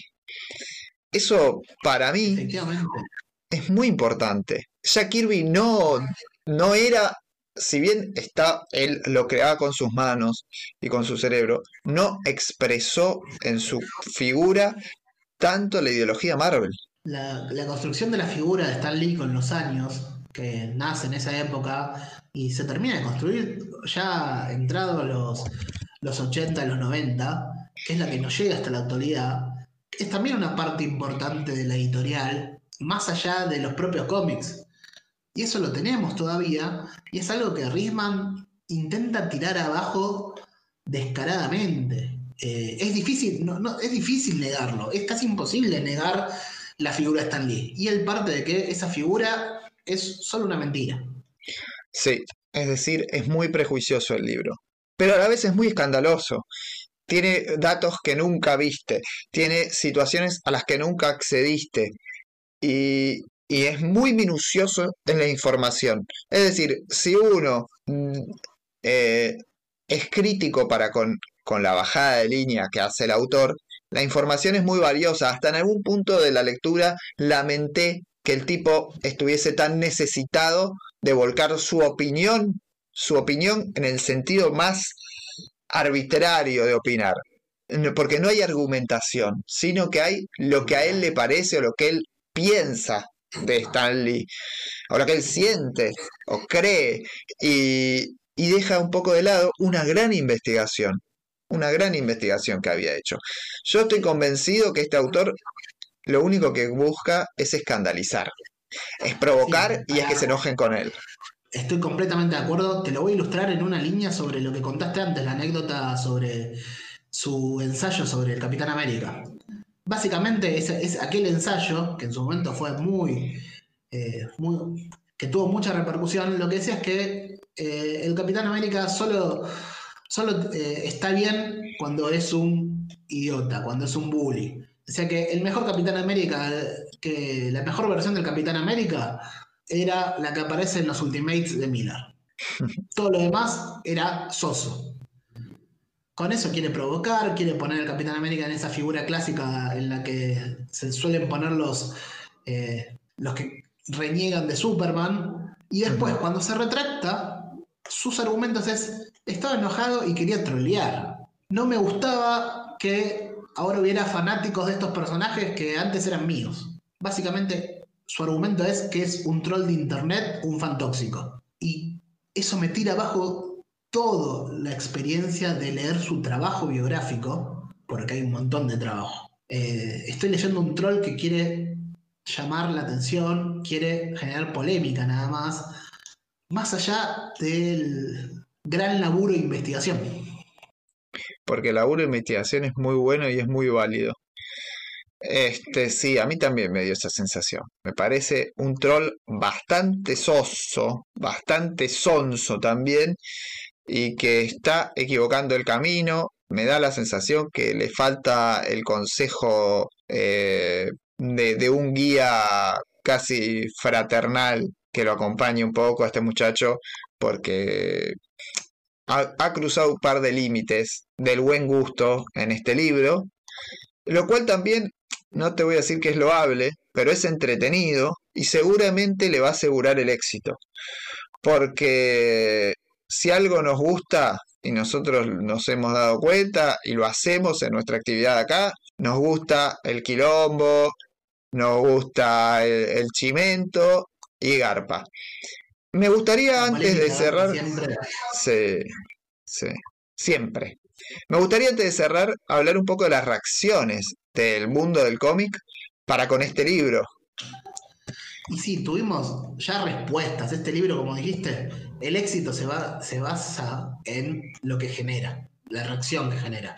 Tuvimos respuestas de varios autores. Una de las más difundidas fue la de Peter David, que suele contestar mucho este tipo de cosas. Básicamente, Peter David trató de contradecir diciendo eh, las, las bases, los datos que aporta pueden ser falsos también. O sea, alegó una historia de Jack Kirby que en una entrevista explica cómo, cómo se le ocurrió la idea de, de Hulk, diciendo, eh, para contarlo rápido, eh, Kirby en una entrevista dice que se le ocurrió el personaje, el increíble Hulk, cuando leyó una historia de una madre que levantó un auto para salvar a su hijo. Cómo alguien en una situación extrema puede eh, tener tanta fuerza. Sin embargo, como todos saben, la primera historia de Hulk no se transforma por la, por la furia, por la situación extrema, sino porque se hace de noche. Sin embargo, bueno, eh, es una defensa bastante pobre, diciendo, bueno, todo, todo lo que él dice también puede ser mentira. Es A mí me parece- Todo lo que él dice puede ser mentira, pero La defensa es pobre y creo que tiene que ver con el nivel de indignación que genera la, la impunidad con la que se maneja el biógrafo y sobre todo la poca, es lo poco cortés, es de, poco gusto lo que hace. También fue, y me parece que es mucho mejor que Peter David, fue muy interesante la carta, ya que es bastante extensa, que escribe Roy Thomas, que si bien es el, el apoderado, el psychic Stan Lee, es un tipo que conoce bastante de cerca todo este, toda esta historia. Y Roy Thomas es el heredero, el, heredero intelectual artístico de Stan Lee. Y él tiene un montón de datos. Él vivió muchas de las historias que cuenta de primera mano que, que el autor cuenta en la biografía, él las vivió de primera mano y muchas las contradice. Y con mucha más altura. Roy Thomas incluso habla, destaca las virtudes del libro y a su vez destaca los errores. debe ser muy indignante el trato que le da al personaje y a la figura cuando lo conociste y tuviste eh, cariño, trato personal, porque en definitiva, y acá es donde por ahí a veces algunos eh, compañeros, fans, comiqueros, eh, defensores de Kirby atacan mucho a Stan Lee, dicen de todo contra Stan Lee, pero no dejan de entender que solamente es una persona que se dedica a los cómics. Acá intenta empeorar de forma brutal la figura de Stan Lee en la biografía y eso yo creo que, que es muy feo y muy indignante. Exacto, Mariano. Eh, el libro no me gustó, te lo resumo así, pero me resultó interesante. El libro es interesante de leer y a, la vez es indignante y no tanto, no tanto por el lado de indignación, imagino a los fanáticos de Stan Lee completamente indignados y a los interesados en la historia del cómic como tomando todo con otro, con el filtro que se merece. Sí, tal cual. Con el filtro que se merece. Léalo, saquen sus propias conclusiones, pero, pero bueno, acá ya tuvimos nosotros nuestra opinión, les contamos de qué se trata, le decimos léanlo porque tiene muchos datos interesantes, pero hay que abordarlo con sentido crítico, como todo en realidad, pero acá vayan con especial cuidado porque tiene un par de, de lecturas muy jodidas entre líneas. Exactamente. Eh, hay que aprovechar, es otra fuente, otra mirada y una mirada para contraponer, sobre todo. Exactamente. Vamos a una canción y seguimos con el programa.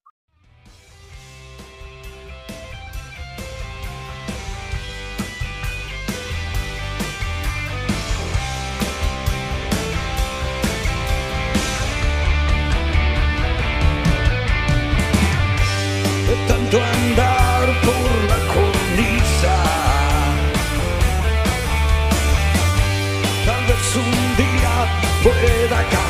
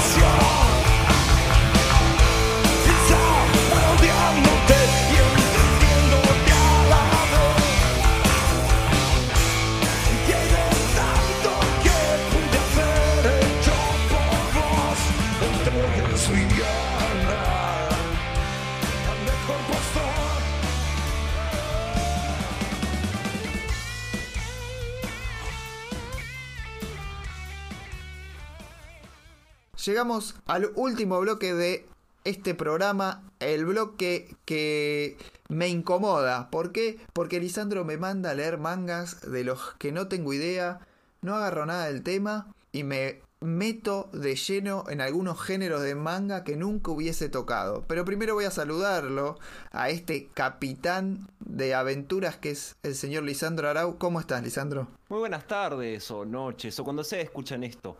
Fue medio sádica esta semana, ¿no? Te tocaron cosas medio complicadas, ¿no? Sí, hay una que en particular es absolutamente sádica, pero sobre todo meterme en esto que es el cuerpo de otro. ¿De qué se trata este género que es el Isekai? Ah, el Isekai es todo un tema y, no voy a entrar muy en detalle en definirlo porque va a terminar en piñas a la salida con, gente que vos no conocés y, va a ser incómodo para todos. En sí, el Isekai, Isekai significa otro mundo, son historias de gente transportada a otro mundo, usualmente porque reencarnan ahí, tal vez reencarnan inmediatamente después de morir o como bebés, o hay una especie de portal que los transporta, un ritual mágico, una puerta que no revisaste en tu casa, alguna situación te transporta a un mundo de fantasía. Siempre fantasía, nunca ciencia ficción, cuento de una mano los que son de ciencia ficción, a pesar de que arrancó así el género, es rara la cosa. Eh, igual esta, en este segmento, ya lo habíamos dicho la semana pasada, la idea no es tanto como hacer un análisis en profundidad y analítico y académico. Si tienen ganas de eso, eh, Pause and Select, un canal en YouTube, si entienden inglés, tiene un análisis maravilloso del género, desde temas, desde cosas en profundidad analítica. Pero nosotros vamos a estar más bien agarrando el Isekai como una forma de ver qué está haciendo Japón en general. Bien, y yo lo que te, te pregunto y siempre me entra en, en duda es, ¿es necesario que el protagonista primero se muera o puede no morirse para que se Isekai? Mm, Me parece que no te mandé ninguno así, es una forma un poco más clásica que hoy en día se hace con vueltas de tuerca. Hay casos en que un reino hace una especie de ritual para llamar héroes y cae acá nuestro oficinista quemado de laburo en negro. Y bueno, tiene que manejarse ser el héroe a pesar de ser un hombre de 30 años que, que considera el suicidio. Ah, bueno, claro, se la tiene que rebuscar. Sí, ¿Cómo? ponele, ponele. War Master eh, Sí. invocan a varios miembros del curso y el chabón que es medio anti del curso se lava las manos de todo esto de salvar al reino y todo lo que ustedes quieren y hace su vida comiendo comida rica, leyendo libros, manejándose. Aprovecha la ocasión o la oportunidad. Sí, eso combina dos cosas importantes que se le suelen asumir al Isekai, pero son externas, que es esta idea de, de la vida tranquila, del mundo de fantasía como una excusa para vivir retirado, básicamente, sin dificultades, con una entrada de dinero prolija, llevándote bien con tus vecinos, como si tuvieras 80 años más o menos. Esa es la meta, ese es el sueño. El sueño de cualquier japonés, ¿no? En algún punto. Y sí, boludo, estás ahí en tu casita de campo, Japón explota. Tal cual. Pero- Che, sí, ¿cuáles son los primeros Isekai que, que se pueden considerar Ah, no, listo. Como no, eh, tales. No, no, eh, cancelame esto, por favor. No, yo, yo no, no vine para esta clase de abuso. Eh, la, la ruta del Isekai es muy complicada de hacer. Es un género que no tiene un origen puntual absoluto. Podemos rastrear así antepasados en John Carter de Marte, que tuvo una película muy fea, pero es como de los 20. Eh, Ujú.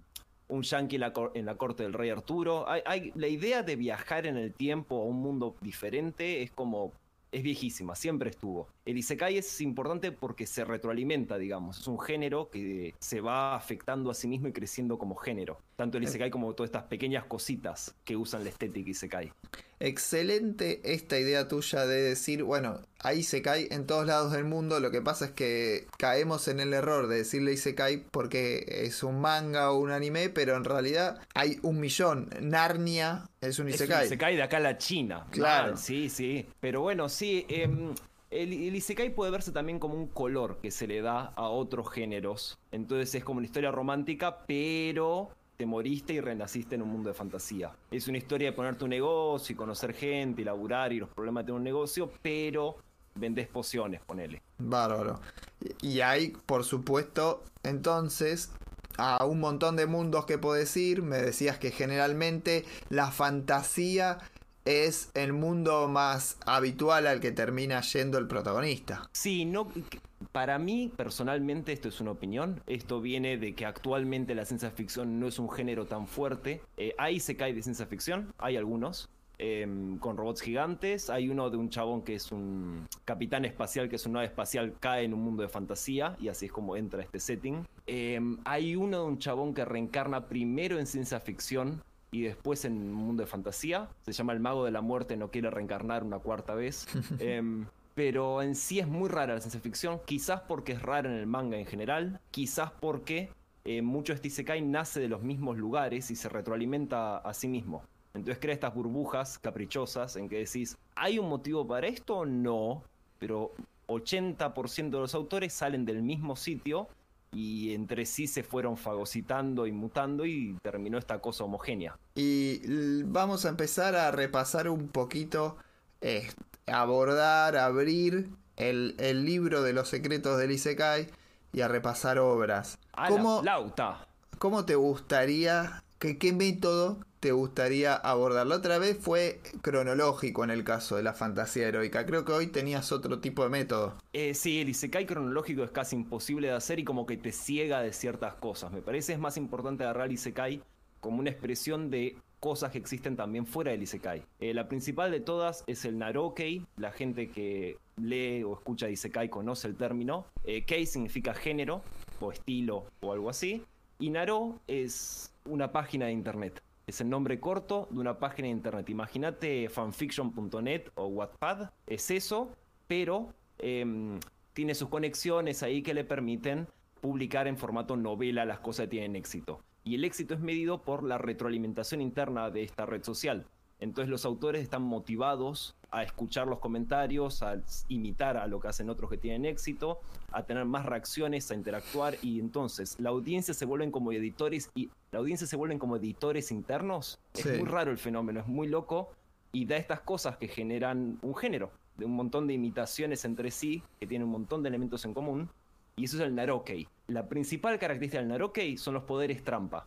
Y, o que gente a tu alrededor tenga poderes trampa. Esta idea, viste, de mm, me transporto a otro mundo y adquiere un poder en el proceso, Sí. que es muy Se común en el repite.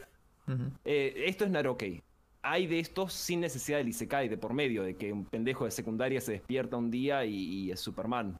Y habla con la madre y la madre le dice, sí, sí, se llama pubertad. Ah, bien, listo, y sigue su día. En Mob Psycho, por ejemplo, tiene, tiene una pequeña Ah. sátira al Narokei, en que Mob es totalmente roto, pero él es tranquilito, él quiere vivir su vida bien, es un buen pibe. Es sentido común que tenga estos poderes. Eh, algunos, el Narokei en el Isekai son usualmente los más exitosos, los más conocidos. Actualmente hay dos en, en- en versión anime que no vamos a mencionar porque son problemáticos y, y tampoco tan buenos. Yo te hice leer dos que para mí son muy buenos y a vos no te gustaron. Explícame cuáles son los dos Naroke que me hiciste leer porque estoy. No, no sabría todavía identificar o hacer uso de estos conceptos que me estás enseñando. ¿Cuál serían? Me encanta, porque vamos a empezar a hacer proceso de eliminación después. Y bueno, Para, déjame, déjame ver, hacer la del, la del alumno burro que dice. ¿Qué trata que, de que- adivinar? que le pregunta, que, la, que en la lección él le pregunta a la profesora si está bien lo que está contestando, ¿viste? Es buenísima, si la habré hecho. Por ejemplo, ¿cuál es Naroke? Me preguntás y yo te digo, ¿Slime? Slime, yo, eh, su género principal no es Narokei, digamos, no la pondría ahí Ah. como ejemplo, pero es sin duda alguna un Narokei. Sin duda alguna es un Narokei. Tiene este género. Tiene este Ah, no es un proceso de ejemplo. volverse OP. Es un Narokei. Yo lo pondría en otro grupo que vamos a ver después. Bárbaro. Pero es un Narokei. Con el Isekai vas a ver mucho esto de que todas son medio un poco de todo. Es muy homogéneo el proceso. ¿Cuál sería En sí, Lo que estaba pensando yo es el paladín de una tierra lejana, de Faraway Paladin, no sé Sí. cómo es en japonés. Es No. una historia re linda de un pibe que tiene tres grandes maestros que eran grosos en una época de guerra. Ahora en tiempo de paz él toma la misión de ser un paladín de su diosa, pero no entiende que, que sus maestros estaban rotísimos. Él que se siente débil es un monstruo en el mundo actual. Ujú. Muy lindo arte ese, ese manga. Realmente lo primero que fue me sorprendió en relación por ahí a, a otros. Fue ese, el arte me encantó. Pareció muy este estilo cuidado. como más relajado, sí, más relajado, más como que toman tiempo para que veas la expansión del espacio. Es parecido en ese sentido a Dungeon Meshi. Claro, sí, sí. En el calabozo. Que, que repasamos el- en, la, en el anterior encuentro. Sí, ese Faraway Paladin. Y tiene una característica que por ahí, que en Slime también se da, pero bueno, en, en muchos, pero en este se me hizo muy fuerte, que es eh, criarse en el nuevo mundo, de, de que nace nuevamente, pero literalmente, en el nuevo mundo. Es decir, se tiene que criar desde cero, tiene que primero ser un bebé en el nuevo mundo. Y eso es rarísimo Sí. en algún punto, porque... Es medio avatar, ¿no? No, porque Avatar es adulto en el nuevo mundo, o sea, aprende cosas, pero su cuerpo ya es de adulto. Sí, en pero Faraway, un bebé. Estamos hablando de Avatar la película, no la serie, ¿no? No, En no, la sí, sí, sí, la eh, película. otra, la mujer le dice, sos un bebé, sos un bebé, le enseñan como un bebé todo y una vez que termina el proceso de ser un bebé, se vuelve parte de esa sociedad. claro, pero en Avatar interesante. se tiene que adaptar, tiene todo el potencial ya hoy. En cambio, en Faraway es un bebé y estos tres maestros lo crían desde que gateaba. Y esto realmente me llama la atención porque es un recurso narrativo que por ahí termina siendo un, un problema en algún punto. Porque decís, ¿para qué lo haces renacer de bebé? Hacerlo renacer de 10 años y que le puedan enseñar más rápido. De que no, No, tengan que no, criar o darle la mamadera. Ah, es parte del proceso. Eh, al- muchos Isekai hacen esto de empezar de cero. Otros, tipo a los 6, 10 años, les llegan los recuerdos como pla, un flash en la cabeza. Sí. Eh, sin embargo, da, presta tipos de historia diferente que sea de cada manera de estas. Si empieza con un bebé, está forzado a aceptar las reglas de este mundo. Si es un adulto, ya puede tener un ej- ejercer un cambio sobre las cosas, pero el bebé no. Tiene que aprender todo de cero. Y se diluye la, esencia- la identidad que tenía antes en esta nueva cosa. Claro, acá En tenés cambio, hay otro- otros donde sí. reencarnan en un cuerpo que estaba activo, que, que era una persona hasta que llegó este otro robó el Exactamente. cuerpo. A mí eso me parece más entretenido de arranque. Por ahí, en la elaboración a largo plazo no está tan bueno, pero ya en, en los primeros capítulos ya es más trepidante el relato. Eh, es cosa, a mí me gusta este, este progreso tranquilo en que lo ves crecer porque te da esta idea de vida tranquila, en cierto sentido, que contrasta con esto que es un manga de acción. Pero el chabón conoció la paz, tuvo una infancia, tiene un contacto con este mundo. Eh, Es interesante. Ahora está saliendo un anime eh, Reencarnación sin trabajo, no sé cómo era el original, que también arranca desde bebé, pero es mucho más consciente el humano que era antes. Y es medio chocante en cosas, se va un poco... Se pone incómodo a veces. A mi criterio es mejor este proceso de purificación del alma a través de este nuevo mundo más tranquilo y feliz que el nuestro. Ahora, en cambio... Este Faraway Paladin. Sí. otro Narokei que te dice leer que no te gustó, que está bien, es un poco ya más rebuscado, es la eminencia en sombras. Un muchacho Oh. sueña con ser Toxido Mask. Él quiere ser el Power Ranger verde, la persona misteriosa que aparece y rescata a los héroes. Es más poderoso que nadie, pero no sabes de dónde vino. Iki de los caballeros quiere ser. Entonces Steve dedica su vida a entrenar, pero mal, sí, sí, pero un día se da cuenta de que si cae una bomba atómica, yo no la puedo bajar de una piña. Es, eh, entonces no soy fuerte, tengo que entrenar más. Y convencido de que puede encontrar una forma, muere, reencarna en un mundo de fantasía donde vive su fantasía. Y hay un juego en que él es consciente de que está jugando. Él inventa así enemigos imaginarios y situaciones porque está boludeando, está disfrutando su poder. Sin embargo, justo ocurre que en este mundo de fantasía sus delirios son lo que está ocurriendo. Hay una secta malvada, secuestrando gente, tiene que hacer actos heroicos. Y él siempre está en la mentalidad de, ah, si me paro acá misteriosamente, eventualmente me van a ver. Y ese tipo de cosas. Bien. No me ¿A vos gustó no te nada. No me gustó nada. No, me atrajo. No me atrajo ni un poquito. Y. Y me. No, no, no, para nada. O sea, el, el- me interesaba mucho más. Fue un caso en el que me interesó más el primer, el mundo original que el mundo al que se transporta. tipo el chabón todo musculoso escondido en el aula para que no lo noten. Tal cual. Eso, quería, quería más capítulos de eso. Y, y lo más gracioso es que a medida que iban pasando las páginas de este primer capítulo, yo decía. No, decía, las primeras páginas, son cinco, porque es un Isekai. Decía, no, es un Isekai, se va a ir de acá el chabón. Pero va a vivir su, su sueño, va a lograr sus metas. Es raro ese concepto de tener que irse a otro lado a cumplir sus metas. Es como aquellos, no sé si tenés algún amigo que, que fue a Australia a recoger, a recolectar kiwis y acá en Argentina nunca fue al campo. Pero en Australia sí. Y su Ah, no, yo conocía gente que limpiaba copas en Australia. Bueno, Es algo parecido, ¿no? Y en Argentina nunca. En casa nunca logra un plato. Pero va Sí. a otro lado del mundo y cumple sus Es metas. buena esa, nunca la había considerado. ese Es un de isekai de la No vida está la discusión. Es, es un Sí. isekai de la clase media porteña. Los latinoamericanos y se callamos todo el tiempo. Eh, eso en realidad lo que estás diciendo es un eh, tiene un término, tiene un tag si lo querés buscar en japonés, que es Gotsugo Shugi, que se traduce a Este es mi chance, donde es una Ah, historia de un chabón que tiene una meta, tiene una situación, pero aparece una oportunidad, una ventaja única para él e incluso con cierto sadismo la aprovecha al máximo. Esa es la idea del sentimiento. Ah, Eso es otra cosa, me esto. parece. Eso es otro concepto. Y ese es un concepto que por ahí, y lo entiendo del mundo japonés, porque tiene que ver mucho el autoayudismo corporativo o de esa ambición constante para las carreras. Le están metiendo un germen ahí. Meten, meten ideología por todos lados estos tipos. Más que, más que lo que decís, me parece que es eh, la rueda desesperada de, de lo que es el crecimiento empresarial desde pequeño.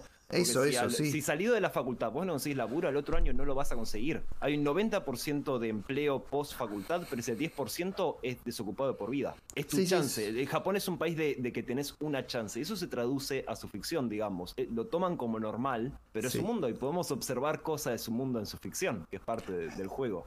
Es muy interesante, claro, por supuesto. Es, ahí es donde a veces se dan los choques de culturas y por ahí a mí me cuesta un poco más eh, sentirme identificado con, con momentos, sí, requiere. con cuestiones de la cultura. Y es algo que siempre me llamó mucho la atención del fan del manga y del anime, que a veces toma muchas cosas de la cultura japonesa. Es como, es muy fan de la cultura japonesa. Pero te gusta el manga, no necesariamente tenés que ser fan de la cultura japonesa, pero es que te lleva a investigar y a eh, embuirte un poco de eso, porque si no, hay cosas que no agarrás, no entendés, no disfrutás. No, no, de- decí la palabra que no querés decir, te adoctrina. Pero bueno, sí, así es el proceso. Sí, sí, Eh, sí, claro. eventualmente es un ciclo en que, en que aprendes de industria consumiendo el producto, que es una de las cosas que hace Japón para mantenerse potencia mundial, es lo que le dicen Cool Japan. Es esta idea de que el Estado pone plata para que sea una potencia cultural. Y eso incluye la comida, incluye un montón de cosas. ¿Qué se traduce al Isekai cuando vos, eh, muy común la idea de, oh, comida japonesa, nunca comí algo así, oh, es lo más delicioso que comí en mi vida, me estoy muriendo, este sushi es increíble, Eh, No, es súper com- común. La comida japonesa y el manga es algo que me, me tiene mal a veces, porque realmente me pasa de esto que decís de estar tentado de pedir un sushi, ir a comer un, un ramen. Los- Te afecta. cuando me tocan tus lecturas, sí, obvio, me dan ganas, porque además comen así, con esa... Con esos soniditos, con ese cachetito que se le engorda y vos decís, le llena el alma Con además de ese la panza. que sale así. Sí, que chorrea para todos lados. Ah, qué ganas Sí. de comer. ¿Cómo venden su cultura los hijos de su madre? Exactamente. Bueno, después de este. Después de lo más común. Con poderes, ya me olvidé la palabra. Narokei. Narokei. Na- sí. Narokei. Eh, la página es Naro. Género Naro. Es medio un término insultante en realidad. Es como si hablaras de Wattpad y dijeras que son todas historias de chicas tímidas seducidas por One Direction. Es Ah, cierto. Es un No, cierto ninguneo en el nombre, sí. sí. Pero también es cierto. Es, es un insulto, pero tampoco es falso. Así que es como que, bueno, qué sé yo. Después, Em, ¿qué otro estilo hay? Dice Kai. Eh, también tiene otro estilo que a mí me gusta y creo que te tiré demasiados de esto porque es mi favoritismo luciéndose ahora que lo separé en cosas, es el Kenkokuki, construir una nación. Sí. Que es un, es un género que existe antes del Isekai también, donde un personaje por diferentes situaciones queda varado en el medio de la nada y va armando una especie de sociedad, conectando con la gente, creando comercio, haciéndola crecer, como un SimCity. Sí, es. eh, a mí me gustó bastante. No, no te digo que es de los. Es donde más, eh, más cómodo me sentí, más, me, más encontré cosas divertidas e interesantes, sobre todo en esto de el tipo generando una nueva sociedad a partir de lo que traía. Y digo el Igual tipo también porque es súper problemático una vez que entramos en qué sociedad Japón construiría en otro país. Claro, Pero bueno, sí, ese sí, es un sí. tema. Ahí Dice leer empezás. tres de estos. Uno, lo- uno es Slime, que lo mencionaste, Sí. que tiene también elementos Naro, como decíamos, es esta historia, pero en sí Slime la mayor parte del tiempo está uniendo tribus, armando su sociedad, haciendo tratados con otra gente, y actualmente está saliendo la segunda temporada, si eh, alguien no se había enterado, qué sé yo. El otro que te hice ver es Isekai Kenkokuki, que tiene el nombre del género en el título. Es muy Sí. bueno eso, muy eficiente. Polipolicías. Sí, sí, eh, pues, historia de policías y es un policial, listo, bueno, no hay que adivinar. Eh, Kenkoku es un poco diferente en que es una reencarnación ya entrado en unos años y el chabón tiene así como, no tiene poderes en sí, sino que los adquiere de un benefactor, que es también algo bastante común en todos estos, este rol de benefactor, que le da ese empujón inicial antes de volverse OP. ¿Hasta dónde llegaste con Kenkoku-ki? Así no spoileo. Este, no spoilees mucho, más que nada por los oyentes. Ahí, eh, generalmente hago un tomo de cada uno. Admito que en Kenkokuki hice un tomo y medio. ¿Y qué es eso? ¿Todavía están manufacturando cosas? Porque al principio yo pensé que era de producción que iba a tirarse. Porque fabrican Sí. cosas, preparan así comercio. Pero rápidamente va para el lado estatal.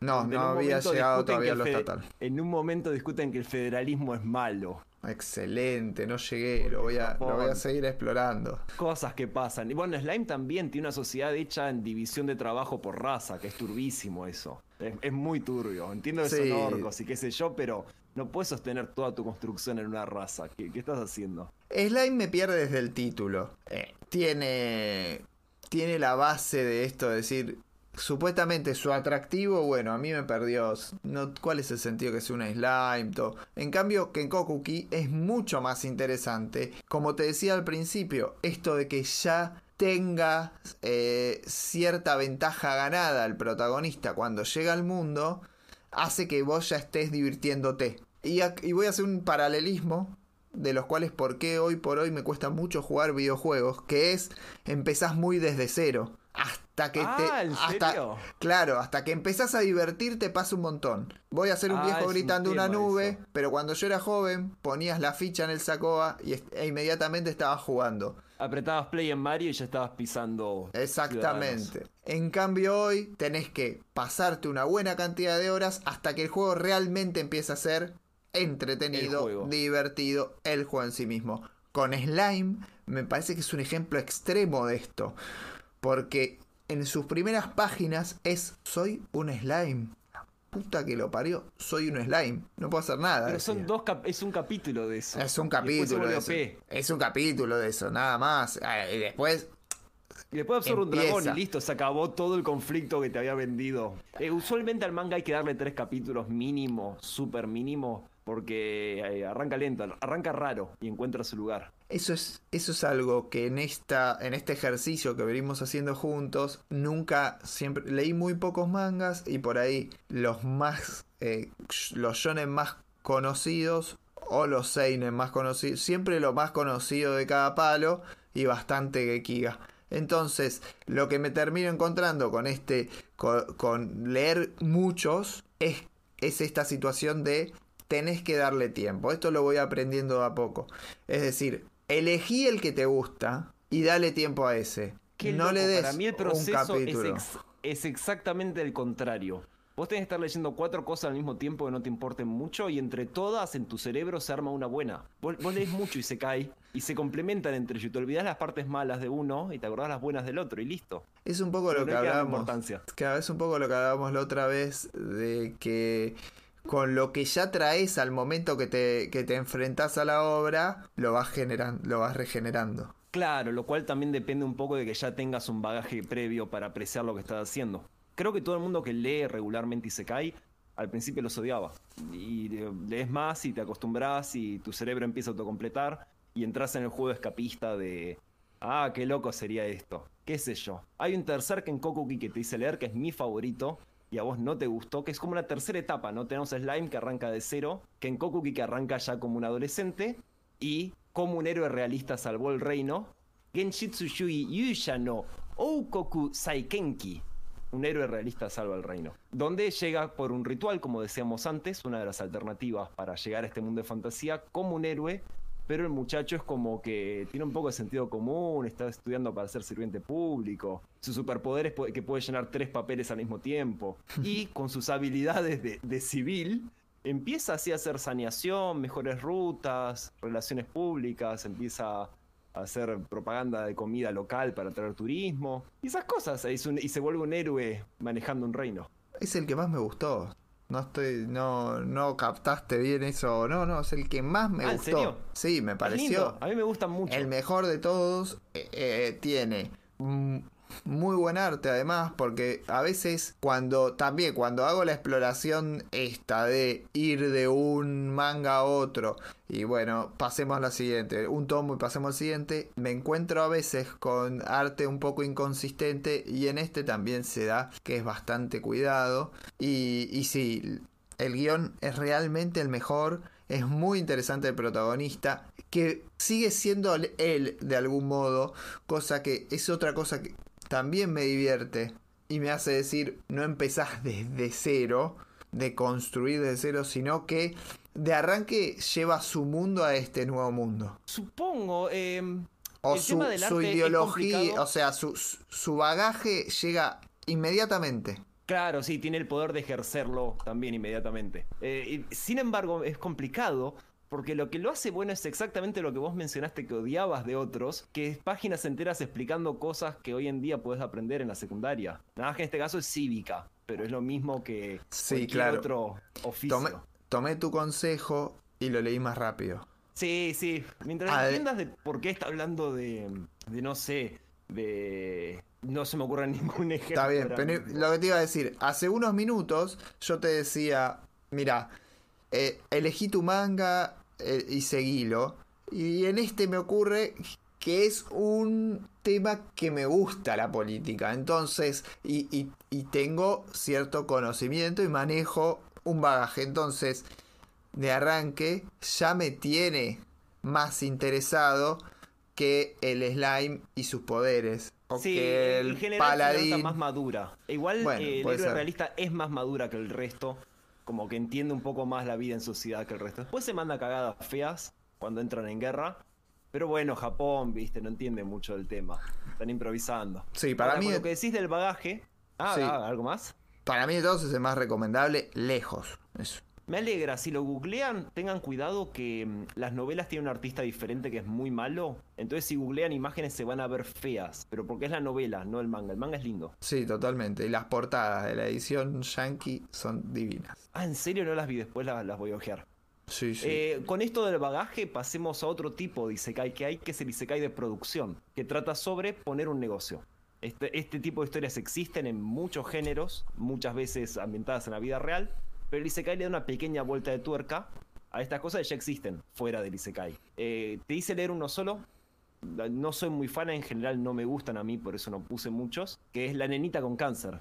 Konsuki no Gekokusho, eh, eh, renacimiento de una bibliófila o algo así le pusieron acá. Una, Sí. una adicta a los libros, renace como una nena chica en básicamente Europa del 1500, quiere un libro, no hay papel, no hay tinta, es pobre, la gente tira la caca por la ventana y tiene una enfermedad, la única magia que hay en este setting es una enfermedad que le está matando y ella nada más quiere un libro, la mantiene viva su sueño de hacer un libro. Sí, un- una porquería.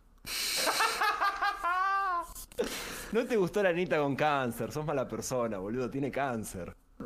Primero que no se sabe. Este, no es tan claro esto porque no hay oncólogos, o sea, no hay ni papel. Sí, al final del primer del- la primera novela, que es la primera temporada de anime y la primera tanda de manga, eh, se puntualiza qué es lo que le está pasando, pero sí, tiene, tiene un cáncer mágico. Es la única magia del setting, su muerte. Claro, no, no, ma- Eso de cáncer mágico es muy fuerte, pero sí, es ahí donde pega un giro. Pero todo lo demás es realmente soporífero. Pero además, esa ambición de decir, quiero hacer un libro. Dale, solamente tiene un sueño, eso. boludo. Boludo, tiene un sueño y tiene cáncer. ¿Cómo Es que en realidad, así? hasta que se murió la primera vez tenía todos los libros y ahora no tiene ninguno. Bueno, ya está, no hay. Mejor amar y perder que nunca haber amado, pero bueno, sí. Eh, a mí me gusta personalmente, es medio un candy candy moderno. Eh, si te Sí. gusta el shoujo y querés un isekai, está bien, qué sé yo. Hay otro que no te hice leer y me arrepentí, pero no tenía el título en la mente, que es Isekai Yakioku, que es un doctor mágico. El chabón es un farmacéuta que muere, renace como un niño protegido por el dios de la salud, y en vez de controlar elementos así como fuego, viento, agua, tierra, controla moléculas, entonces puede hacer drogas modernas y trata de hacer una revolución médica. Hay como una trama más tensa de, de una gran maldición que está por venir y por eso eres el avatar del dios de la medicina, pero cada tanto un capítulo sobre higiene dental, sobre cuidados generales, Está marineros bien. necesitan vitamina C, esas Siempre, cosas. sí, siempre hay que bajar alguna, alguna línea como para que alguien sepa lavarse los dientes a partir de la lectura de un manga. Claramente en Japón es importante, es importante. es muy ¿no? importante el manga porque para que tenga tanta bajada de línea, eh, me parece que es fundamental. O sea, en algún punto es asimilable a la industria hollywoodense en Estados Unidos, donde los ciudadanos aprenden cuestiones básicas como que es El importante. ejército te va a salvar. Sí. Es eso lo que enseña. O, por ejemplo, la mínima educación cívica de cómo es un juicio. Igual lo- lo- las películas bardean feo lo que es un juicio. ¿eh? Te venden una narrativa de qué es un juicio que no es en la Sí, vida real. pero aprendés- Esto es lo mismo también, te vende una Pero narrativa de lo aprendés que es cómo es, no es. podés aprender derecho procesal penal en Estados Unidos con una película. Eh, no, hay varios canales de YouTube dedicados a desmentir estas cosas, son graciosos. Está bien, pero porque vos los Pero viste los canales de idea. YouTube. Pero yo conozco gente que todavía piensa que yo digo protesto. Claro, claro, a- no, sí, sí ejerciendo que- de abogado acá. Claro, Es- ah, totalmente. Se adoctrina- indoctrina en un mundo que no es, sin duda alguna. El adoctrinamiento que genera es tal que pensamos eso. Bueno, en Japón hacen lo mismo. Te enseñan un montón de cosas a través del manga. Y eso está presente en todos. En todos. Sí, requiere, requiere una barrera mental de identificar, ah, bien, Japón siendo Japón. Y cada tanto hay cosas bien, como que co- tienen cosas de su cultura bien, como toda cultura del planeta Tierra, ¿no? No es Por como que es una nación de gente horrible. Pero se les escapan cosas que decís, ah, cierto, Japón. Es complicado. Las diferencias, las diferencias son enormes y, y entender, ahora está tan de moda, tan de moda lo que es la diversidad, bueno, entender que en otro lado del mundo la gente, las sociedades se construye diferente, también es enten- entender la diversidad como, como un todo y aceptar que tienen otros códigos de ética, otros códigos morales, otra forma de Y ser. nos ayuda, y nos ayuda a cuestionarnos los nuestros propios también. Pero ya estamos como yéndonos un poco de las manos, porque esto es escapismo puro. El Isekai si es algo es escapismo puro. Así que no lo pensemos mucho, porque no importa al final del día. Yo estoy dando vueltas para no llegar, Ah, para no llegar a esto. No, No, no, no. Pasemos Para- a otra característica común que vimos previamente, que es lo que digo yo, slow life, la vida tranquila. La idea Ah, de la- que la meta sea ser un jubilado. Eh, No te pasé ninguno de estos, me arrepiento un poco porque hojeando los títulos que quería incluir, son buenos, a mí me gustan. Eh, tenemos Tondemo Skill de Isekai Horo Meshi. Si lo quieren googlear, busquen Tondemo Skill. Y es un tipo con un perro grandote. Aventura Gourmet del Domador Legendario. Un tipo, un oficinista, es llevado a Japón para ser un héroe. No, no le cabe mucha.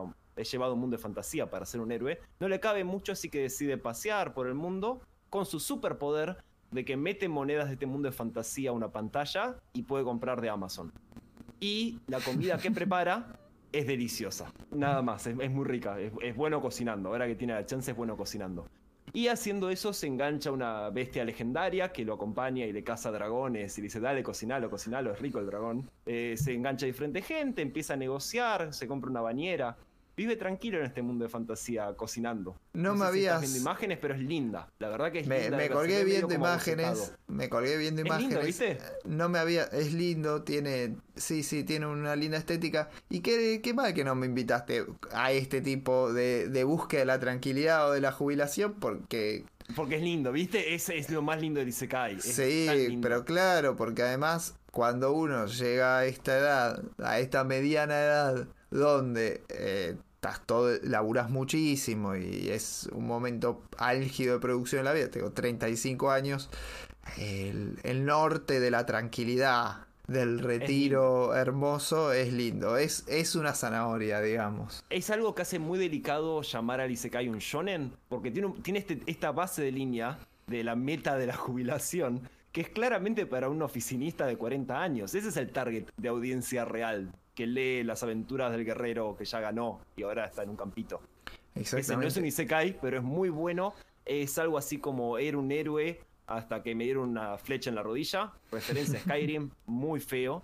Pero en sí es bastante divertida. El tipo se retira de la parte del héroe y se vuelve así el que revisa la entrada de un pueblito. Mata a algunos monstruos, hace amigos. Vive tranquilo. Y no es un Isekai, pero es esto, es un slow life. El otro, que tampoco te tiré, pero está en anime, que alguno quizás que escuche lo vio, es Kamitachi ni Ho- Hirowareta Otoko. El hombre elegido por los dioses, le puso Crunchyroll. Eh, que trata de un tipo oficinista explotado, también misma idea, que revela que en el setting de esta historia todos los mundos tienen dioses, pero justo en el nuestro, nuestros dioses son medio forros. Entonces te ponen pruebas y si las pasaste en una bendición que no tiene nada que ver con tus condiciones reales. En el mundo el tipo era súper musculoso porque sufrió mucho la muerte de su padre, que no tiene sentido alguno, pero así es nuestro mundo. Y el tipo es un otaku, oficinista, así programador, hecho de músculos. Y Bien. vez que llega, pero cuando llega al mundo de fantasía renace como un niño pequeño y todas estas cosas que las dificultades que pasó en nuestro mundo, en el mundo real, se traducen a habilidades, como resistencia al daño psicológico y cosas así. No. Y el chabón vive su vida con unos slimes, crea nuevos slimes, hace ropa impermeable, inventa cosas, nueva magia. Se encuentran unos nobles, lo tratan bien, porque la idea es que en este mundo los dioses cuidan a la gente y la gente feliz. Tranca, dos por hora. Listo. Y de a poquito, avanza a poco la trama. Es- sí, conoce gente, al principio está nervioso, lo tratan bien, hace amigos. Es nada, es nada. Es para estar re quemado ese día. Pasaste media hora leyendo esto y ni te diste cuenta. Eh, es medio otro género japonés que es el Iyashikei, que es de sanación. Se dice, son historias donde pasa poco, la gente está tranquila, la vida cotidiana, medio un costumbrismo pero sin drama. Bien, bien. Y- Muy interesante cuando me sacas esto. Esto es un género de Yashikei y de sanación. Miércoles, nunca había escuchado. Porque a veces uno piensa que el manga se agota en dos o tres cuestiones. Y acá a veces estamos muy acostumbrados a el shonen más, eh, Más termo seinen tradicional. O, claro, o algo más, eh, por decir de algún modo, eh, como más snob, más culturoso. Pero también hay cuestiones de consumo que pueden apuntar a un público maduro. Sé sincero, acá todo lo que se consume es Inio Asano y con Pum Pum y Urasawa si tenés mucha suerte con 20th Century Boys. Y es eso, eh, es medio reducido el mercado, el shonen domina. Pero están todos estos géneros que para los japoneses es re normal. Y Ashikei es un término súper cotidiano cuando se habla de, de este tipo puntual de cosas. Pero no tiene un género en otras partes como el western es western. No decimos gaucho nosotros, decimos western. Sí.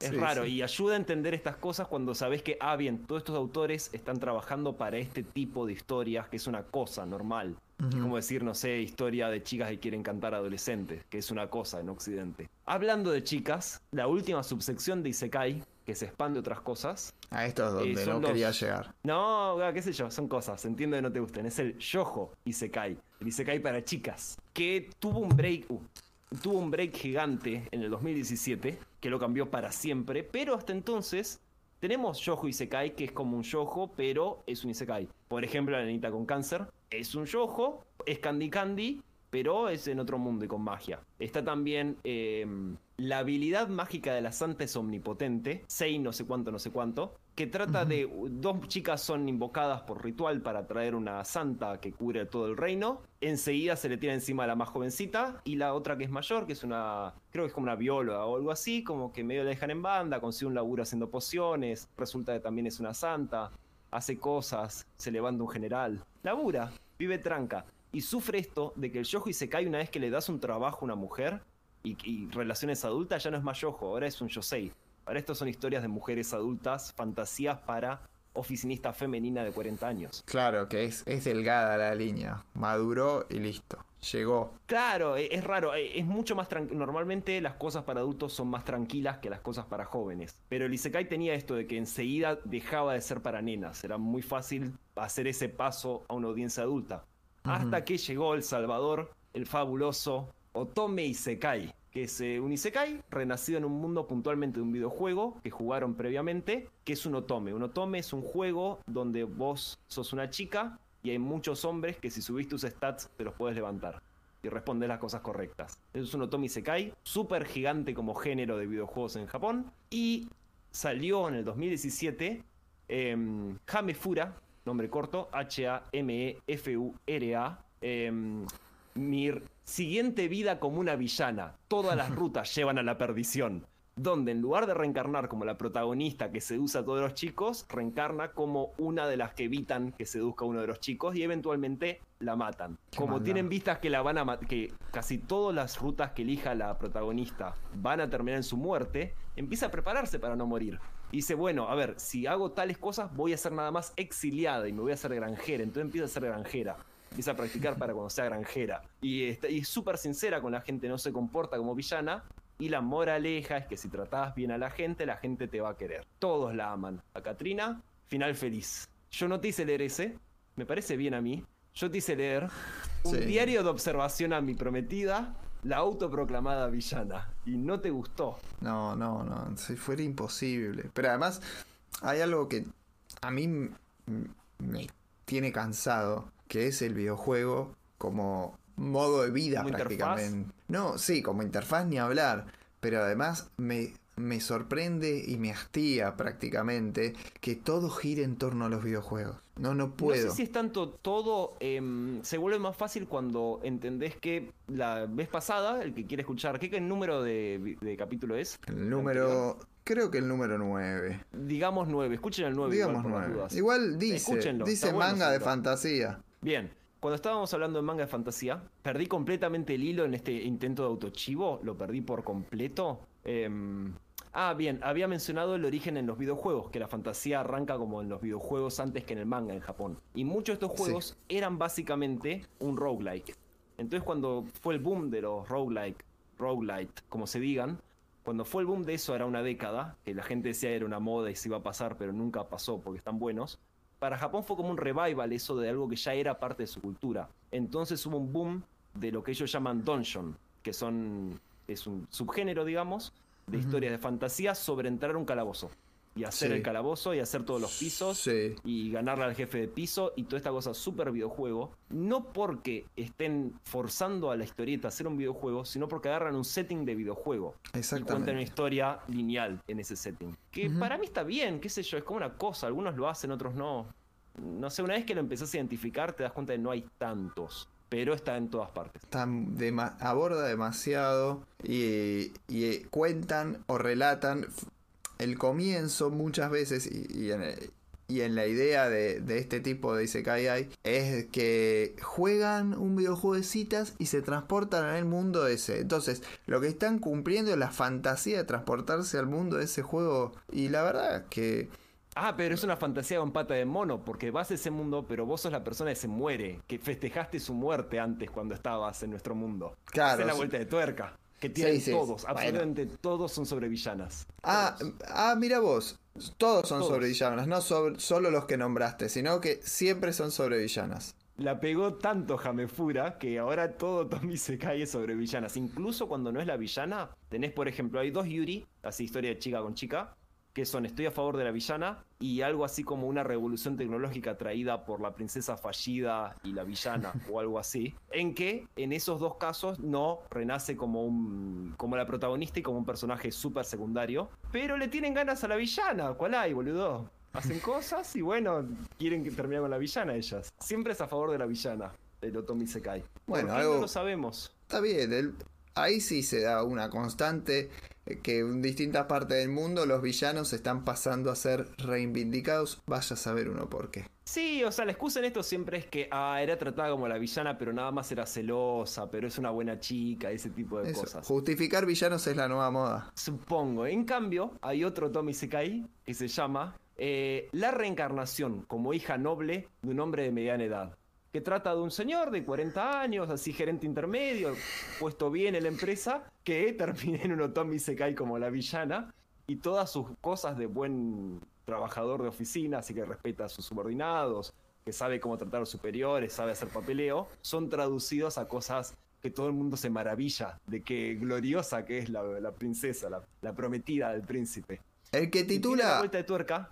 Tiene la vuelta de tuerca de que se revela que el tipo está en coma y la hija está viendo el juego mientras pasa todo esto y no entiende qué corno está pasando. Lo habla con la madre, lo comentan. Y tenés al tipo haciendo su vida de adolescente y a la Ah, no. esposa y a la hija viendo al tipo diciendo, dale papá, salí de ahí. No. ¿Cómo entraste al juego, papá? Te iba. Te iba a inter. No, tan me cae muy bien. Tan Me cae muy bien. No, te iba a decir que ¿por qué tienen tan poco, tienen menos creatividad para los para los títulos a veces que el que traducía los nombres de las películas en la década del 90? Eh, Siempre es el día que reencarné en un slime. ¿Cómo No, no, construir es, un es aún más detallado porque Slime, No, no, este igual es que increíble. Igual que Slime, igual que Remonster, el título en japonés incluye un tipo de texto que es el de la novela. So, por ejemplo, eh, nombre bien traducido de Slime creo que es eh, Diario de cómo tal cosa. Bueno, el del claro. príncipe es Diario de mi prometida, que es un formato de texto en Japón. Entonces está presentado como día 1, día 2, día 14, pues un género, digamos. Es como que te diga novela de cartas en Occidente. En el título ya sabes prácticamente la, Sabes la el- estructura, los sí. personajes y el conflicto. Sabés ¿Sí? lo que vas a Así ver funciona. totalmente. Claramente No sé de es un producto salió. que es de consumo y claramente es un producto muy de consumo, entonces cuando ves la portada ya tenés que tener un montón de información, ni siquiera darte tiempo de abrirlo, no lo, no lo mastiques, no lo escuches en un podcast y te lo recomendaron, nada. Vas Eh, donde vayas a buscar tu manga y Y si esto. te gustó la tapa, lo agarrás. El Isekai es así, es, es chatarra de consumición. No, no tenés que pensarlo mucho. Es, es- ese tiene un lindo título, ese tiene una linda imagen. Ya fue. Es muy Va a ser interesante igual. Y nunca pensé que me iba a quedar con, con esto de que hay chatarra de consumo para adultos. Porque realmente en Occidente, los que leemos historieta, pensamos que el cómic para adultos no es nunca chatarra de consumo. No sé si, si pensás parecido, pero Totalmente. El cómic adulto en, en Occidente es como serio, porque es adulto. E incluso el de adolescentes le ponen así el nombre adulto, entre comillas, muy forzadas, porque hay sangre o tetas o algo. Pero en cambio, Japón tiene un montón de producción que es como claramente apuntada por un oficinista. Claramente apuntada por una señora de 40 años que está medio medio con su pareja, pero bueno, sigue ahí. Esa es la audiencia y da un tipo de historias que son más cercanas a lo que la telenovela hizo en Latinoamérica, que es un género para mujeres. Exactamente. Evidentemente De se lee edad. mucha historieta en Japón y eso hace que siempre, siempre sea un lugar muy importante de producción. Nos guste o no nos guste el manga, el, el fan del cómic tiene que mirar a Japón porque es donde más difundida está eh, la lectura de, de cómic, ¿no? Y es donde vas a encontrar un montón de cosas bastante inesperadas, digamos, porque todo un género acerca de ser un tipo, un arquetipo de personaje en un género de videojuegos para nenas, es como, ¿por qué eso sería una cosa? Pero hay cientos de títulos, porque es una cosa, no sé por qué, porque otro país tiene una cultura diferente a la nuestra y sacó ese producto. Y tienes historias de romance de oficina, tenés eh, historias de deportistas profesionales, adultos, que bueno, tienen que medir cuánto dinero ganan, es importante, a ver a qué edad me retiro, estoy llegando a los 30. Eh, es- es- lo que se te ocurra ahí es como. Cuesta pensar ejemplos porque es tan infinita la cosa. Que bueno, eh, está, qué sé yo, y con suerte esta columna los va a traer a alguna cosa y le den una chance. Ah, una cosa importante. Todos estos títulos imposibles, el truco es que te acuerdes dos palabras. Si es una en japonés, mejor. Te acordás dos palabras y después googleás. Cuidado, Probablemente salga. Vos cuidado. tuviste una mala experiencia con mi Yo técnica. tuve, yo tuve un problema con esa técnica. Lisandro me dio dos palabras, terminé leyendo algo que era cualquier cosa y estaba bueno el manga en realidad.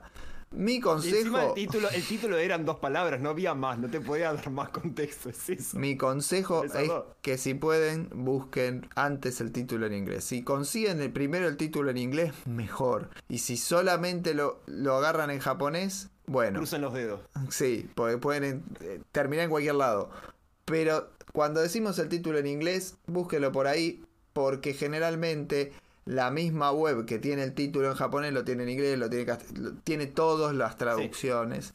Entonces siempre lo vas a encontrar en sus variantes. Sí, creería que todos los que vimos hoy tienen versiones en castellano, incluso los que no te mandé a leer, pero no estoy del todo seguro, así que bueno, fíjense. Sí, Y con todos eso no, vamos a cerrar, pero me muchos. parece. Hay otros tipos de Isekai, hay Ah. otras cosas raras que ocurren, Sí. pero es difícil ponerlas en un género puntual. La idea de esto es que si, por ejemplo, te gustan las cosas slow life, hay de fantasía no Isekai, que son lo mismo. Si te gusta construir así un mundo, un Kenkoku-ki, hay de otros que no son Isekai, sino que son históricos o que son en posapocalípticos. Es un género que ya existía, que lo asociamos con el Isekai acá.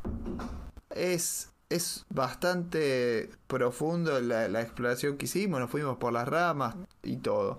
No te vayas sin decirme dónde te pueden escuchar, además de acá. Ah, muy sabio, se me pasan estas cosas, me, me da timidez. Si, si no les parece horrible escuchar mi voz, tenemos un canal de YouTube con un amigo que es Verduritas para Sopa. Puede ser un poco difícil de buscar, tiene que poner por canal, qué sé yo. Hablamos de los caballeros del zodíaco y hacemos memes raros. Le, le- le juro que es divertido, no suena divertido, pero le, le juro, les juro que hacemos todo lo posible para que sea divertido. Vaya a saber uno por qué le pusieron ese nombre y hablan de los caballeros del zodíaco. Pero no me lo respondas hoy, sino la próxima. ¿Ya tenés pensado que me vas a hacer leer o todavía no pensaste qué tipo de castigo voy a pasar? Y a esta altura yo creo que podríamos pasar al espocón. Sí. Es delicado. El espocón encima, si yo hablo espocón, tengo que mencionar mis subdivisiones caprichosas que la gente odia, que me ayudan a mí a consumirlo.